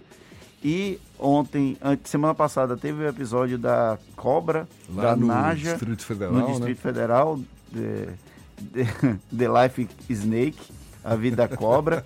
e ontem a EMA, o presidente da República, foi alimentar as emas lá no Palácio da Alvorada e foi bicado por uma ema. Parece que os animais estão vivendo um momento de revolução dos bichos, como diria George Orwell. Ali no Parque do Palácio do Planalto é bem emblemático, né? Sim. Para ser uma revolução. Agora, 8h26, a gente vai para onde? Para Itaberaba. Sérgio Mascarenhas, da Baiana FM, também está falando conosco, tem notícias da região. Diga, Sérgio, bom dia. Bom dia, Jefferson Beltrão, Fernando Duarte, ouvintes do Isso é Bahia. A Prefeitura de Itaberaba, através da Secretaria Municipal de Saúde, CESAL, adquiriu 3 mil testes rápidos para diagnóstico da Covid-19. A aquisição foi publicada no Diário Oficial do município e o primeiro lote do insumo está previsto para chegar ainda nesta semana. Os testes serão usados como apoio para avaliação do estado imunológico de pacientes que apresentem sintomas da Covid-19. De acordo com o prefeito Ricardo Mascarenhas, o objetivo é reforçar as medidas de combate ao novo coronavírus e prevenção da Covid-19, bem como aumentando o tempo de resposta no tratamento da doença. Além disso, está aberto em Itaberaba o prazo para a realização do cadastro cultural. A ação tem como objetivo cadastrar artistas, grupos e espaços culturais de acordo com as finalidades da Lei Federal 14.017-2020, Lei Aldir Blanc. O cadastro cultural é de fundamental importância para garantir o recebimento das parcelas da renda emergencial por parte de artistas, grupos e espaço, espaços culturais com direito ao benefício. Devem se cadastrar trabalhadores e trabalhadoras da cultura com atividades interrompidas em razão da pandemia, assim como espaços culturais e artísticos, microempresas e pequenas empresas culturais, do mesmo modo de organizações culturais comunitárias, cooperativas e instituições culturais com atividades interrompidas, também em razão da pandemia. A Lei Aldir Blanc prevê o pagamento de três parcelas de 600 reais para os trabalhadores da cultura e de R$ 1.200 para a mulher provedora de família monoparental. Já os espaços artísticos e culturais e empresas culturais receberão subsídio mensal que podem variar de 3 até 10 mil reais. Em Itaberaba, o cadastro será realizado até às 12 horas do dia 20 de julho e poderá ser feito através do site oficial da Prefeitura ou presencialmente na Secretaria de Cultura do município. Jefferson Beltrão. Valeu, Sérgio. E a Bahia teve 1.128 novos casos de Covid-19 e 52 novos óbitos, segundo a Secretaria Estadual da Saúde. A gente falou sobre esse assunto na primeira hora. Estamos agora destacando mais uma vez para os nossos ouvintes no interior do estado. A Bahia tem agora quase 106.900 casos da doença e mais de 2.500 mortes. Mais de 74 mil pessoas já se recuperaram da Covid-19. Em relação aos leitos do SUS exclusivos para o coronavírus, a taxa de ocupação é de 64%. Em relação aos leitos de UTI adulto, taxa de 79%. O Brasil chegou a mais de 72.800 óbitos em função do novo coronavírus, segundo o Ministério da Saúde. De anteontem para ontem, foram mais de 700 novas mortes. O número de casos confirmados passou de mais de 1 milhão e 800 mil. Mais de 1 milhão e 100 mil pacientes já se recuperaram da doença. Ainda não há prazo de encerramento das inscrições para ser voluntário ao teste da vacina contra a Covid-19, desenvolvida pela Universidade de Oxford, no Reino Unido, e aplicada aqui em Salvador. Para fazer parte do estudo, que é restrito a profissionais de saúde e pessoas que tenham alta exposição ao vírus, o candidato deve ter de 18 a 55 anos de idade. O recrutamento é feito via internet no site do Instituto DOR de Pesquisa e Ensino. Falando em, falando em vacina, a Rússia está mais perto de se tornar o primeiro país a iniciar a distribuição de uma vacina contra o coronavírus para a população. O país concluiu parte dos testes clínicos necessários para comprovar a eficácia da imunização desenvolvida por iniciativa do governo russo. O Centro de Pesquisas Clínicas da Universidade Chechenov informou que a vacina é segura após concluir ensaios clínicos com voluntários. Transferido para setembro de 2021 o IPVA de 2020 para quem faz transporte escolar. Segundo o governo do estado, a prorrogação deste ano foi feita para ajudar os motoristas que estão sem trabalhar por causa da suspensão das aulas. O pagamento do IPVA de 2021 também será prorrogado para que não haja conflito de datas. E o Procon da Bahia liberou um formulário digital para que os consumidores registrem suas denúncias e reclamações de forma online. Neste novo canal só vão ser aceitas denúncias e reclamações de empresas e fornecedores que não estejam cadastrados na plataforma consumidor.gov principal canal dos PROCONs de todo o país para a solução das queixas. Para acessar o novo formulário, basta entrar no site da Secretaria de Justiça, Direitos Humanos e Desenvolvimento Social da Bahia. E olha, uma correção. As câmeras que medem a temperatura das pessoas nas estações da Lapa e Pirajá do metrô de Salvador foram instaladas pela Companhia de Transportes da Bahia, a CTB, e não pela Teletalk, como dissemos durante a nossa entrevista com Camila Quintela, diretora administrativa da empresa. Portanto, feita a correção, nosso pedido de desculpas, intervalo e a gente volta já já, são 8h32 na Tarde FM. Você está ouvindo Isso é Bahia.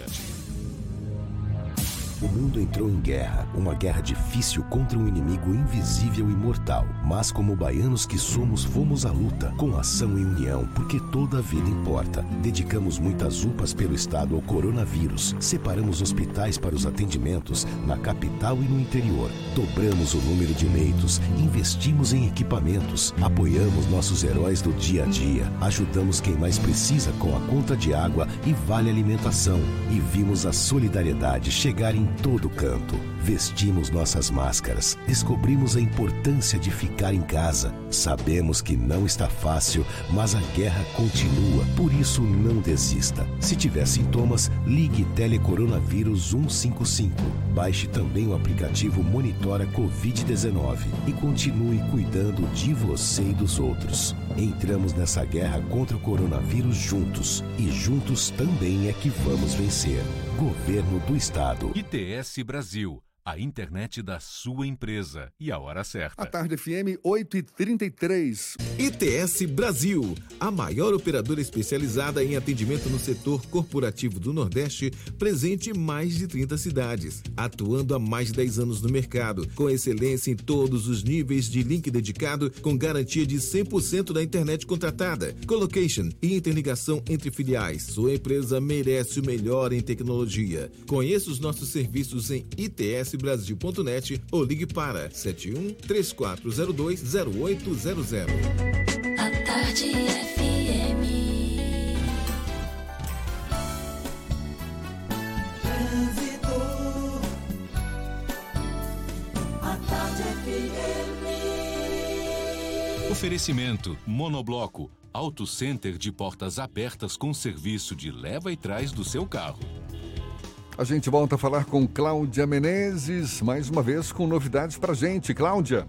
Tô de volta, Jefferson, com mais informações e o trânsito agora está congestionado na Avenida Suburbana em direção à região da calçada. Desde plataforma, o motorista já sente essa lentidão até o trecho de São João do Cabrito. Aí o fluxo começa a melhorar a partir do Lobato até a Baixa do Fiscal. Vamos para a região metropolitana, Lauro de Freitas. Chove, viu, em Lauro de Freitas, então atenção aí para a pista molhada. E tem muita lentidão agora na rua Rio das Graças e pontos de retenção na Estrada do Coco nos dois sentidos.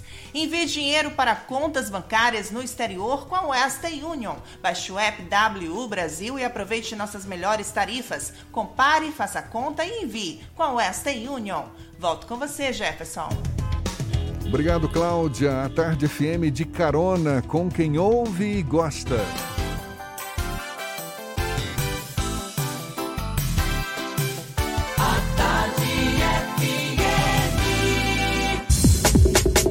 Voltamos a apresentar Isso é Bahia.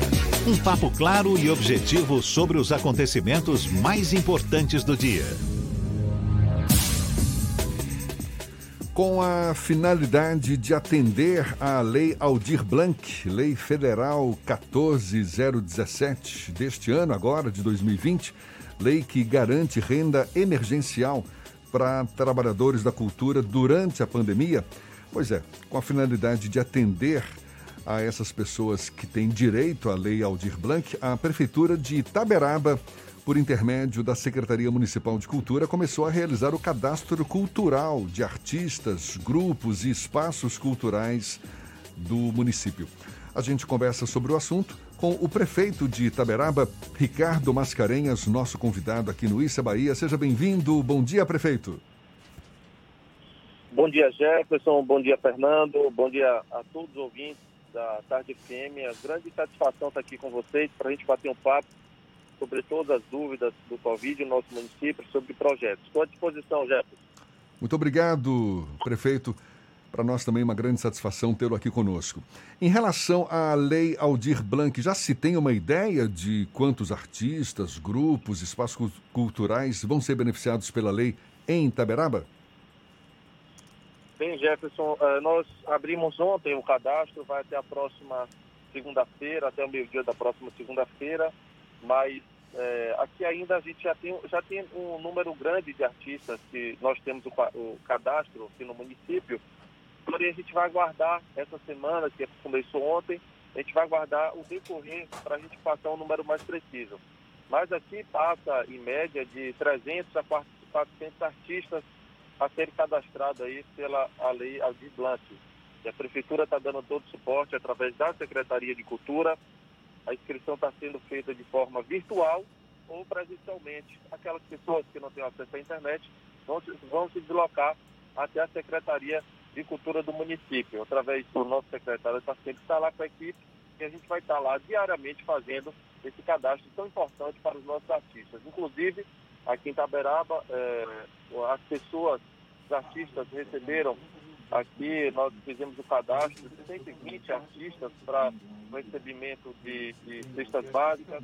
Fizemos também a doação também financeira através de um projeto com a Rádio é, Baiana FM aqui da cidade e com certeza a gente vai estar dando todo o suporte aos artistas porque, infelizmente, eles serão os últimos a voltar as atividades. Então é muito preocupante a situação dos artistas e aqui em Itaberaba a gente não poderia deixar de dar o suporte a eles necessário. Prefeito, qual é o cenário atual de Itaberaba em relação à incidência do novo coronavírus? Inclusive, várias medidas ainda estão sendo colocadas em prática para conter o avanço, não é? Hum. Correto, Jefferson, eh, Fernando. Hoje nós temos 236 casos ativos aqui na cidade, temos 202 curados, tivemos infelizmente 15 óbitos. E no total eh, estamos com 453 casos. Hoje, Jefferson, nós temos ainda os leitos de UTI que, graças a Deus e ao governador, o governo da Bahia disponibilizou 10 leitos que foram instalados aqui no mês passado. E temos também 20 leitos clínicos. Porém, esses 10 leitos já estão com ocupação 100%.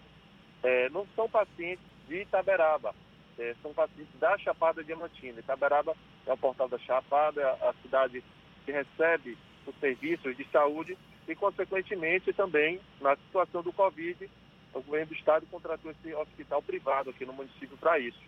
Ah, tem a, a, extensão ainda, a possibilidade do governo instalar mais 10 leitos de UTI na cidade.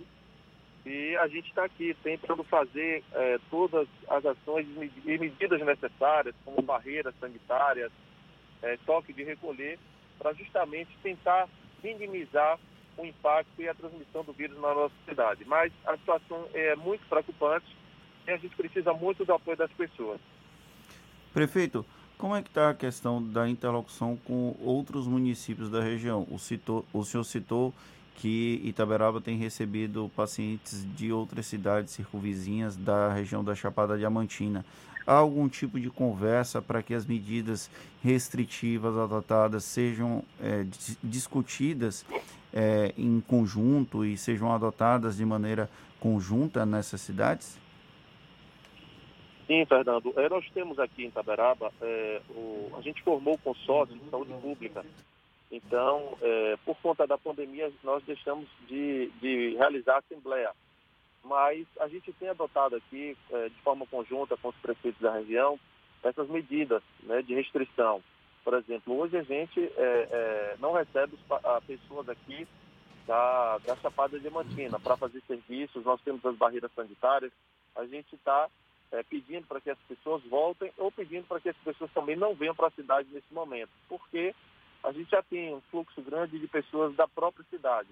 E aí, naturalmente, ocorre, se aqui hoje a incidência é muito maior do que as outras cidades, é, o vírus, naturalmente, ele pode se proliferar. Então, as barreiras sanitárias, e aqui, a do lado da, de Itaberaba de Rio Barbosa, a 40 quilômetros, e a Sul a 30 quilômetros, Boa Vista a 45. Então, são cidades muito próximas. E essas cidades também, é, o vírus já está presente. Então a gente tem que, é, em conversa com os prefeitos da região, a gente está adotando essas medidas restritivas. Da mesma forma, as pessoas de Itaberaba também a gente fala para que é, não visite nenhum município aqui vizinho nesse momento, porque a gente, o vírus ele é invisível. Então a gente está numa, numa guerra ao inimigo invisível, a gente não sabe onde é que está. Ele, ele está assim, é, na cidade, principalmente nas cidades menores, a incidência está crescendo. E aqui em Itaberaba, como tem o fluxo da cidade receber essas pessoas da Chapada, a gente está pedindo para que as pessoas não venham, porque as pessoas, nesse momento, elas não vão entrar na cidade. É, são medidas ah, é, são medidas duras, mas que são necessárias nesse momento de pandemia. A gente está conversando com o prefeito de Itaberaba, Ricardo Mascarenhas. Prefeito, Sérgio Mascarenhas, da Baiana FM, daí de Itaberaba, também está conosco e quer fazer uma pergunta também para o senhor. Sérgio, fique à vontade. Muito bem, voltando aqui à redação da Baiana FM, prazer falar com o senhor prefeito. É, estamos com praticamente 20 dias né, de endurecimento das medidas de isolamento social, com a decretação de lockdown e do toque de recolher em Itaberaba, aplicadas ao longo desse tempo. Eu gostaria de saber do senhor eu queria saber se essas medidas de endurecimento surtiram o efeito esperado e qual a avaliação que a Prefeitura faz sobre essas medidas, prefeito.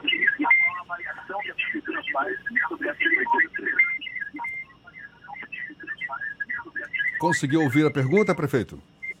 Não, não consegui. Então é o seguinte, o Sérgio ele pergunta que essas medidas de endurecimento eh, de combate à Covid. Já se passaram 20 dias e se o senhor faz uma avaliação positiva, negativa, qual o- o- se surtiram efeito essas medidas adotadas até agora?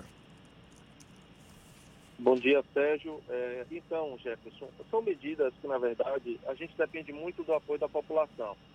É, após o São João, você, a gente não realizou festa, a Bahia não realizou festa, é, e a gente, o que, é que, o que é que a gente viu aqui no interior? Várias pessoas da capital vindo para o interior e, naturalmente, fazendo festas é, nos sítios, nas, nas fazendas. A gente colocou a força-tarefa de Guarda Municipal, Polícia Militar, Corpo de Bombeiros, vigilância sanitária para tentar fiscalizar, mas é impossível a gente estar em todos os lugares, a gente não tem um efetivo para isso. Então essa é a nossa grande dificuldade. A, gente- a prefeitura coloca as medidas re- res- restritivas, porém a gente tem a dificuldade da população ainda entender, uma parte da população entender que o vírus é, é sério, ele, ele mata e o resultado que a gente obtém nesse momento, a gente ainda tem uma crescente dos casos. Se nós tivéssemos é, é, obedecido nesse momento o, o nosso decreto, a população tivesse entendido que nesse momento não é momento de festa, de, de realização de nenhum tipo de festejo junino nessa época do São João, a gente teria com certeza é, esse número decaído. Porém, a gente não viu esse número cair, a gente viu esse número subir. Então, era o momento da gente ter um número é, reduzido de, da transmissão do vírus nesse momento e a gente não viu isso. Apesar das medidas, a gente não tem como medir, Sérgio, essa, essa, nesse momento, porque a gente precisa do apoio da população. Já tivemos 21 dias de, de comércio fechado, tivemos, tivemos um lockdown, estamos há 15 dias praticamente com o toque de recolher aqui na cidade de Itaberaba, porque a gente quer diminuir o fluxo de pessoas nas ruas de Itaberaba. Hoje o comércio é aberto até às 17 horas, porém, sem a ajuda da população, é difícil você conter o vírus. Se as pessoas eh, não entenderem de que nesse momento não é o momento da, da festa, não é no momento de encontro, não é o momento de, churrasco, essa é a grande questão. É que as pessoas ainda estão realizando esse tipo de evento dentro das casas. E quando você realiza esse tipo de evento dentro das casas, você recebe amigos, você recebe parentes, eles não estão nas ruas, mas estão nas casas. E às vezes, o que a gente está vendo aqui, a transmissão do vírus está sendo no ambiente familiar. Às vezes saem 8, 10 pessoas transmitidas em, em uma única só casa, uma única só família. Então essa é a grande questão. A gente tenta conscientizar as pessoas, mas a gente está tendo essa dificuldade aqui. E eu peço direto, é, praticamente, Jefferson, eu peço isso é, todos os dias em live, nas rádios da cidade, em carro de som, em esportes, em rádio, para que as pessoas, gente, obedeçam o decreto. Vai ter a hora da gente se, eh, se confraternizar, vai ter a hora da gente se abraçar. Se a gente se afastar agora, a gente com certeza vai se abraçar mais próximo. Mas nesse momento as pessoas, eu sei que tem o estresse das pessoas estarem dentro de casa, entenderem esse confinamento que está se vivendo, mas nesse momento é necessário. Então, essas medidas ainda a gente não tem um, um resultado ainda efetivo disso, porque a gente precisa do apoio da população, mas a prefeitura está fazendo o que pode para tentar conter o avanço do vírus aqui na cidade. Prefeito Ricardo Mascarenhas, prefeito de Itaberaba, muito obrigado pela sua participação aqui conosco. Boa sorte nesse desafio que certamente não é pequeno. E seja sempre muito bem-vindo. Um bom dia para o senhor. Jefferson, eu que agradeço, a Fernando também, a todos da Tarde FM. Uma grande satisfação falar com vocês mais uma vez aqui e dizer que a Prefeitura de Itaberaba também, Jefferson, está adotando as medidas preventivas na atenção básica, atenção primária. Tá? A gente, nós reunimos todos os médicos da rede privada e da rede SUS semana passada aqui na cidade para a gente criar estratégias para combater o vírus na cidade. Então a prefeitura também, apesar de ser um assunto polêmico, um assunto muito debatido, mas a prefeitura também está disponibilizando aqui, através da atenção básica, através do receituário médico também, alguns medicamentos para os primeiros sintomas gripais aqui de qualquer pessoa que chega na unidade de saúde.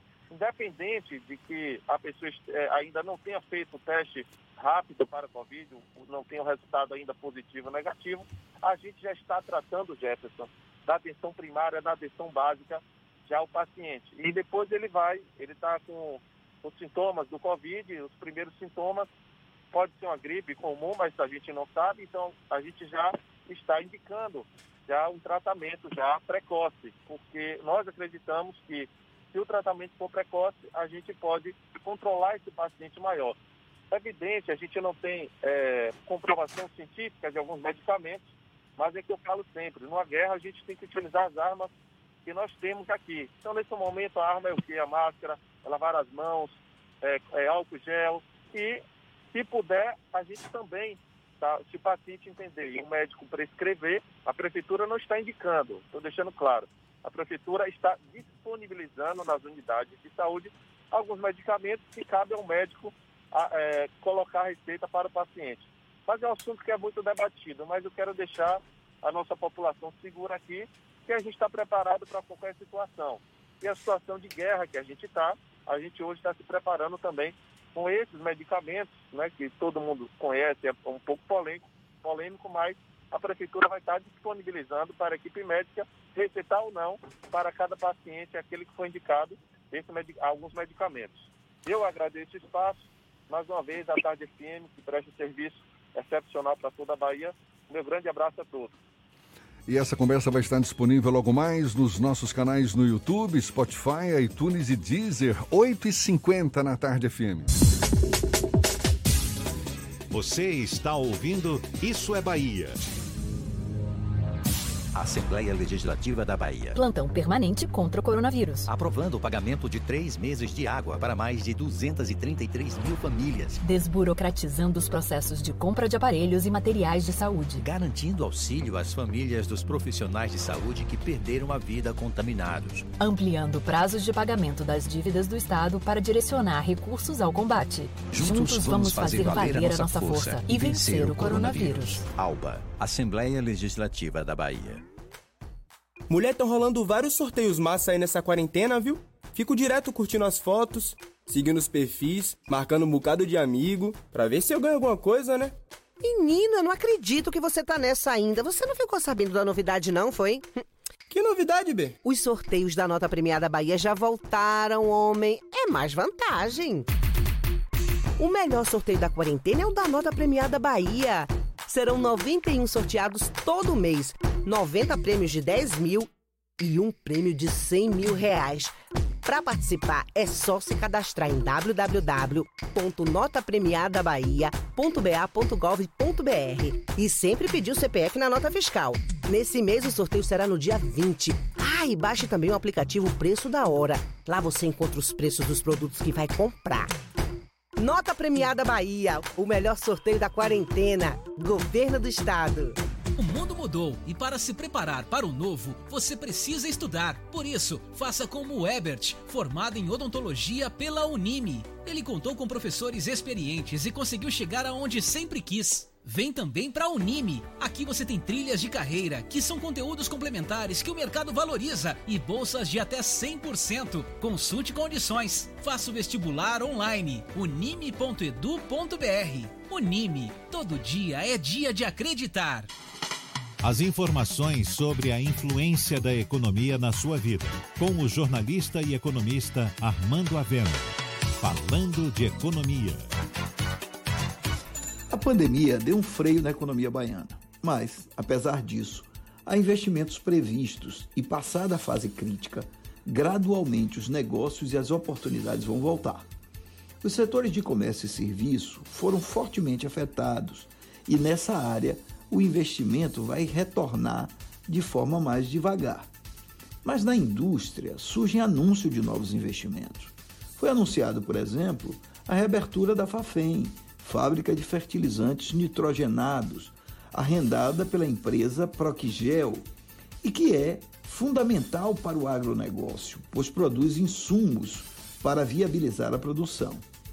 Já a Secretaria de Desenvolvimento Econômico anuncia a vinda da cerveja Cidade Imperial para Lagoinhas, num investimento que pode chegar a 1,2 bilhão, com a criação de 350 empregos. Já surgiram, por outro lado, as primeiras propostas de grupos internacionais para a compra da refinaria Landulfo Alves e há investimentos previstos na mineração e no agronegócio.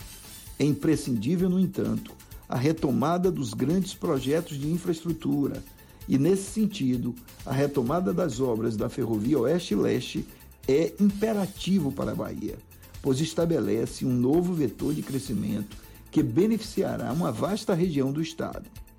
Aqui é preciso que líderes empresariais e políticos pressionem mais ainda o Ministério da Infraestrutura para que as obras da FIOL sejam retomadas em todos os seus trechos.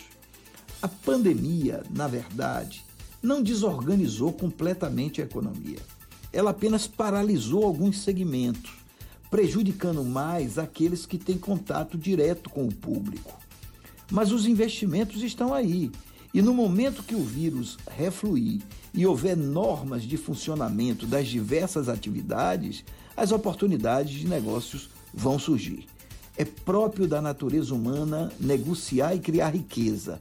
E para isso, basta que os agentes econômicos tenham segurança para trabalhar. Você ouviu Falando de Economia, com o jornalista e economista Armando Avena. Voltamos a apresentar Isso é Bahia. Um papo claro e objetivo sobre os acontecimentos mais importantes do dia.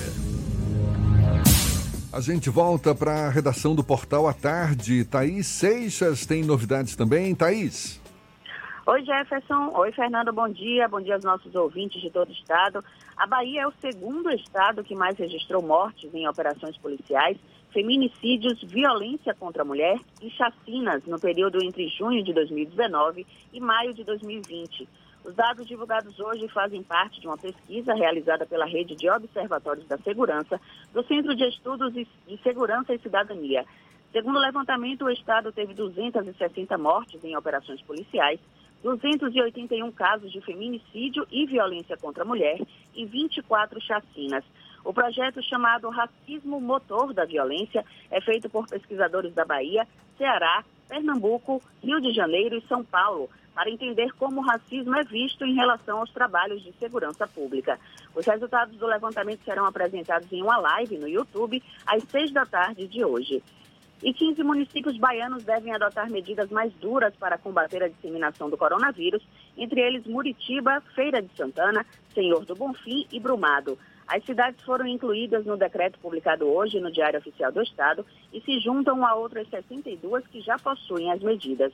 Durante as, entre as ações estão o toque de recolher, restrição das atividades econômicas e funcionamento reduzido dos serviços essenciais.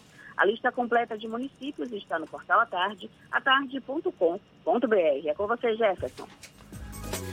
Valeu, Thaís. Da redação do Portal à Tarde, a gente vai para Rui Barbosa, J. Sidney, da RB Líder FM, também com as notícias da região. Bom dia, Jota.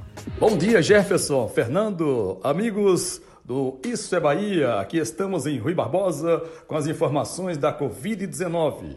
Vamos para o boletim é atualizado ontem às 19 horas e 33 minutos. O número de suspeitos 2, confirmados 114 ativos 34, curados 78. Tivemos dois óbitos aqui no município de Rui Barbosa, monitorados 181 e descartados 1.536 casos.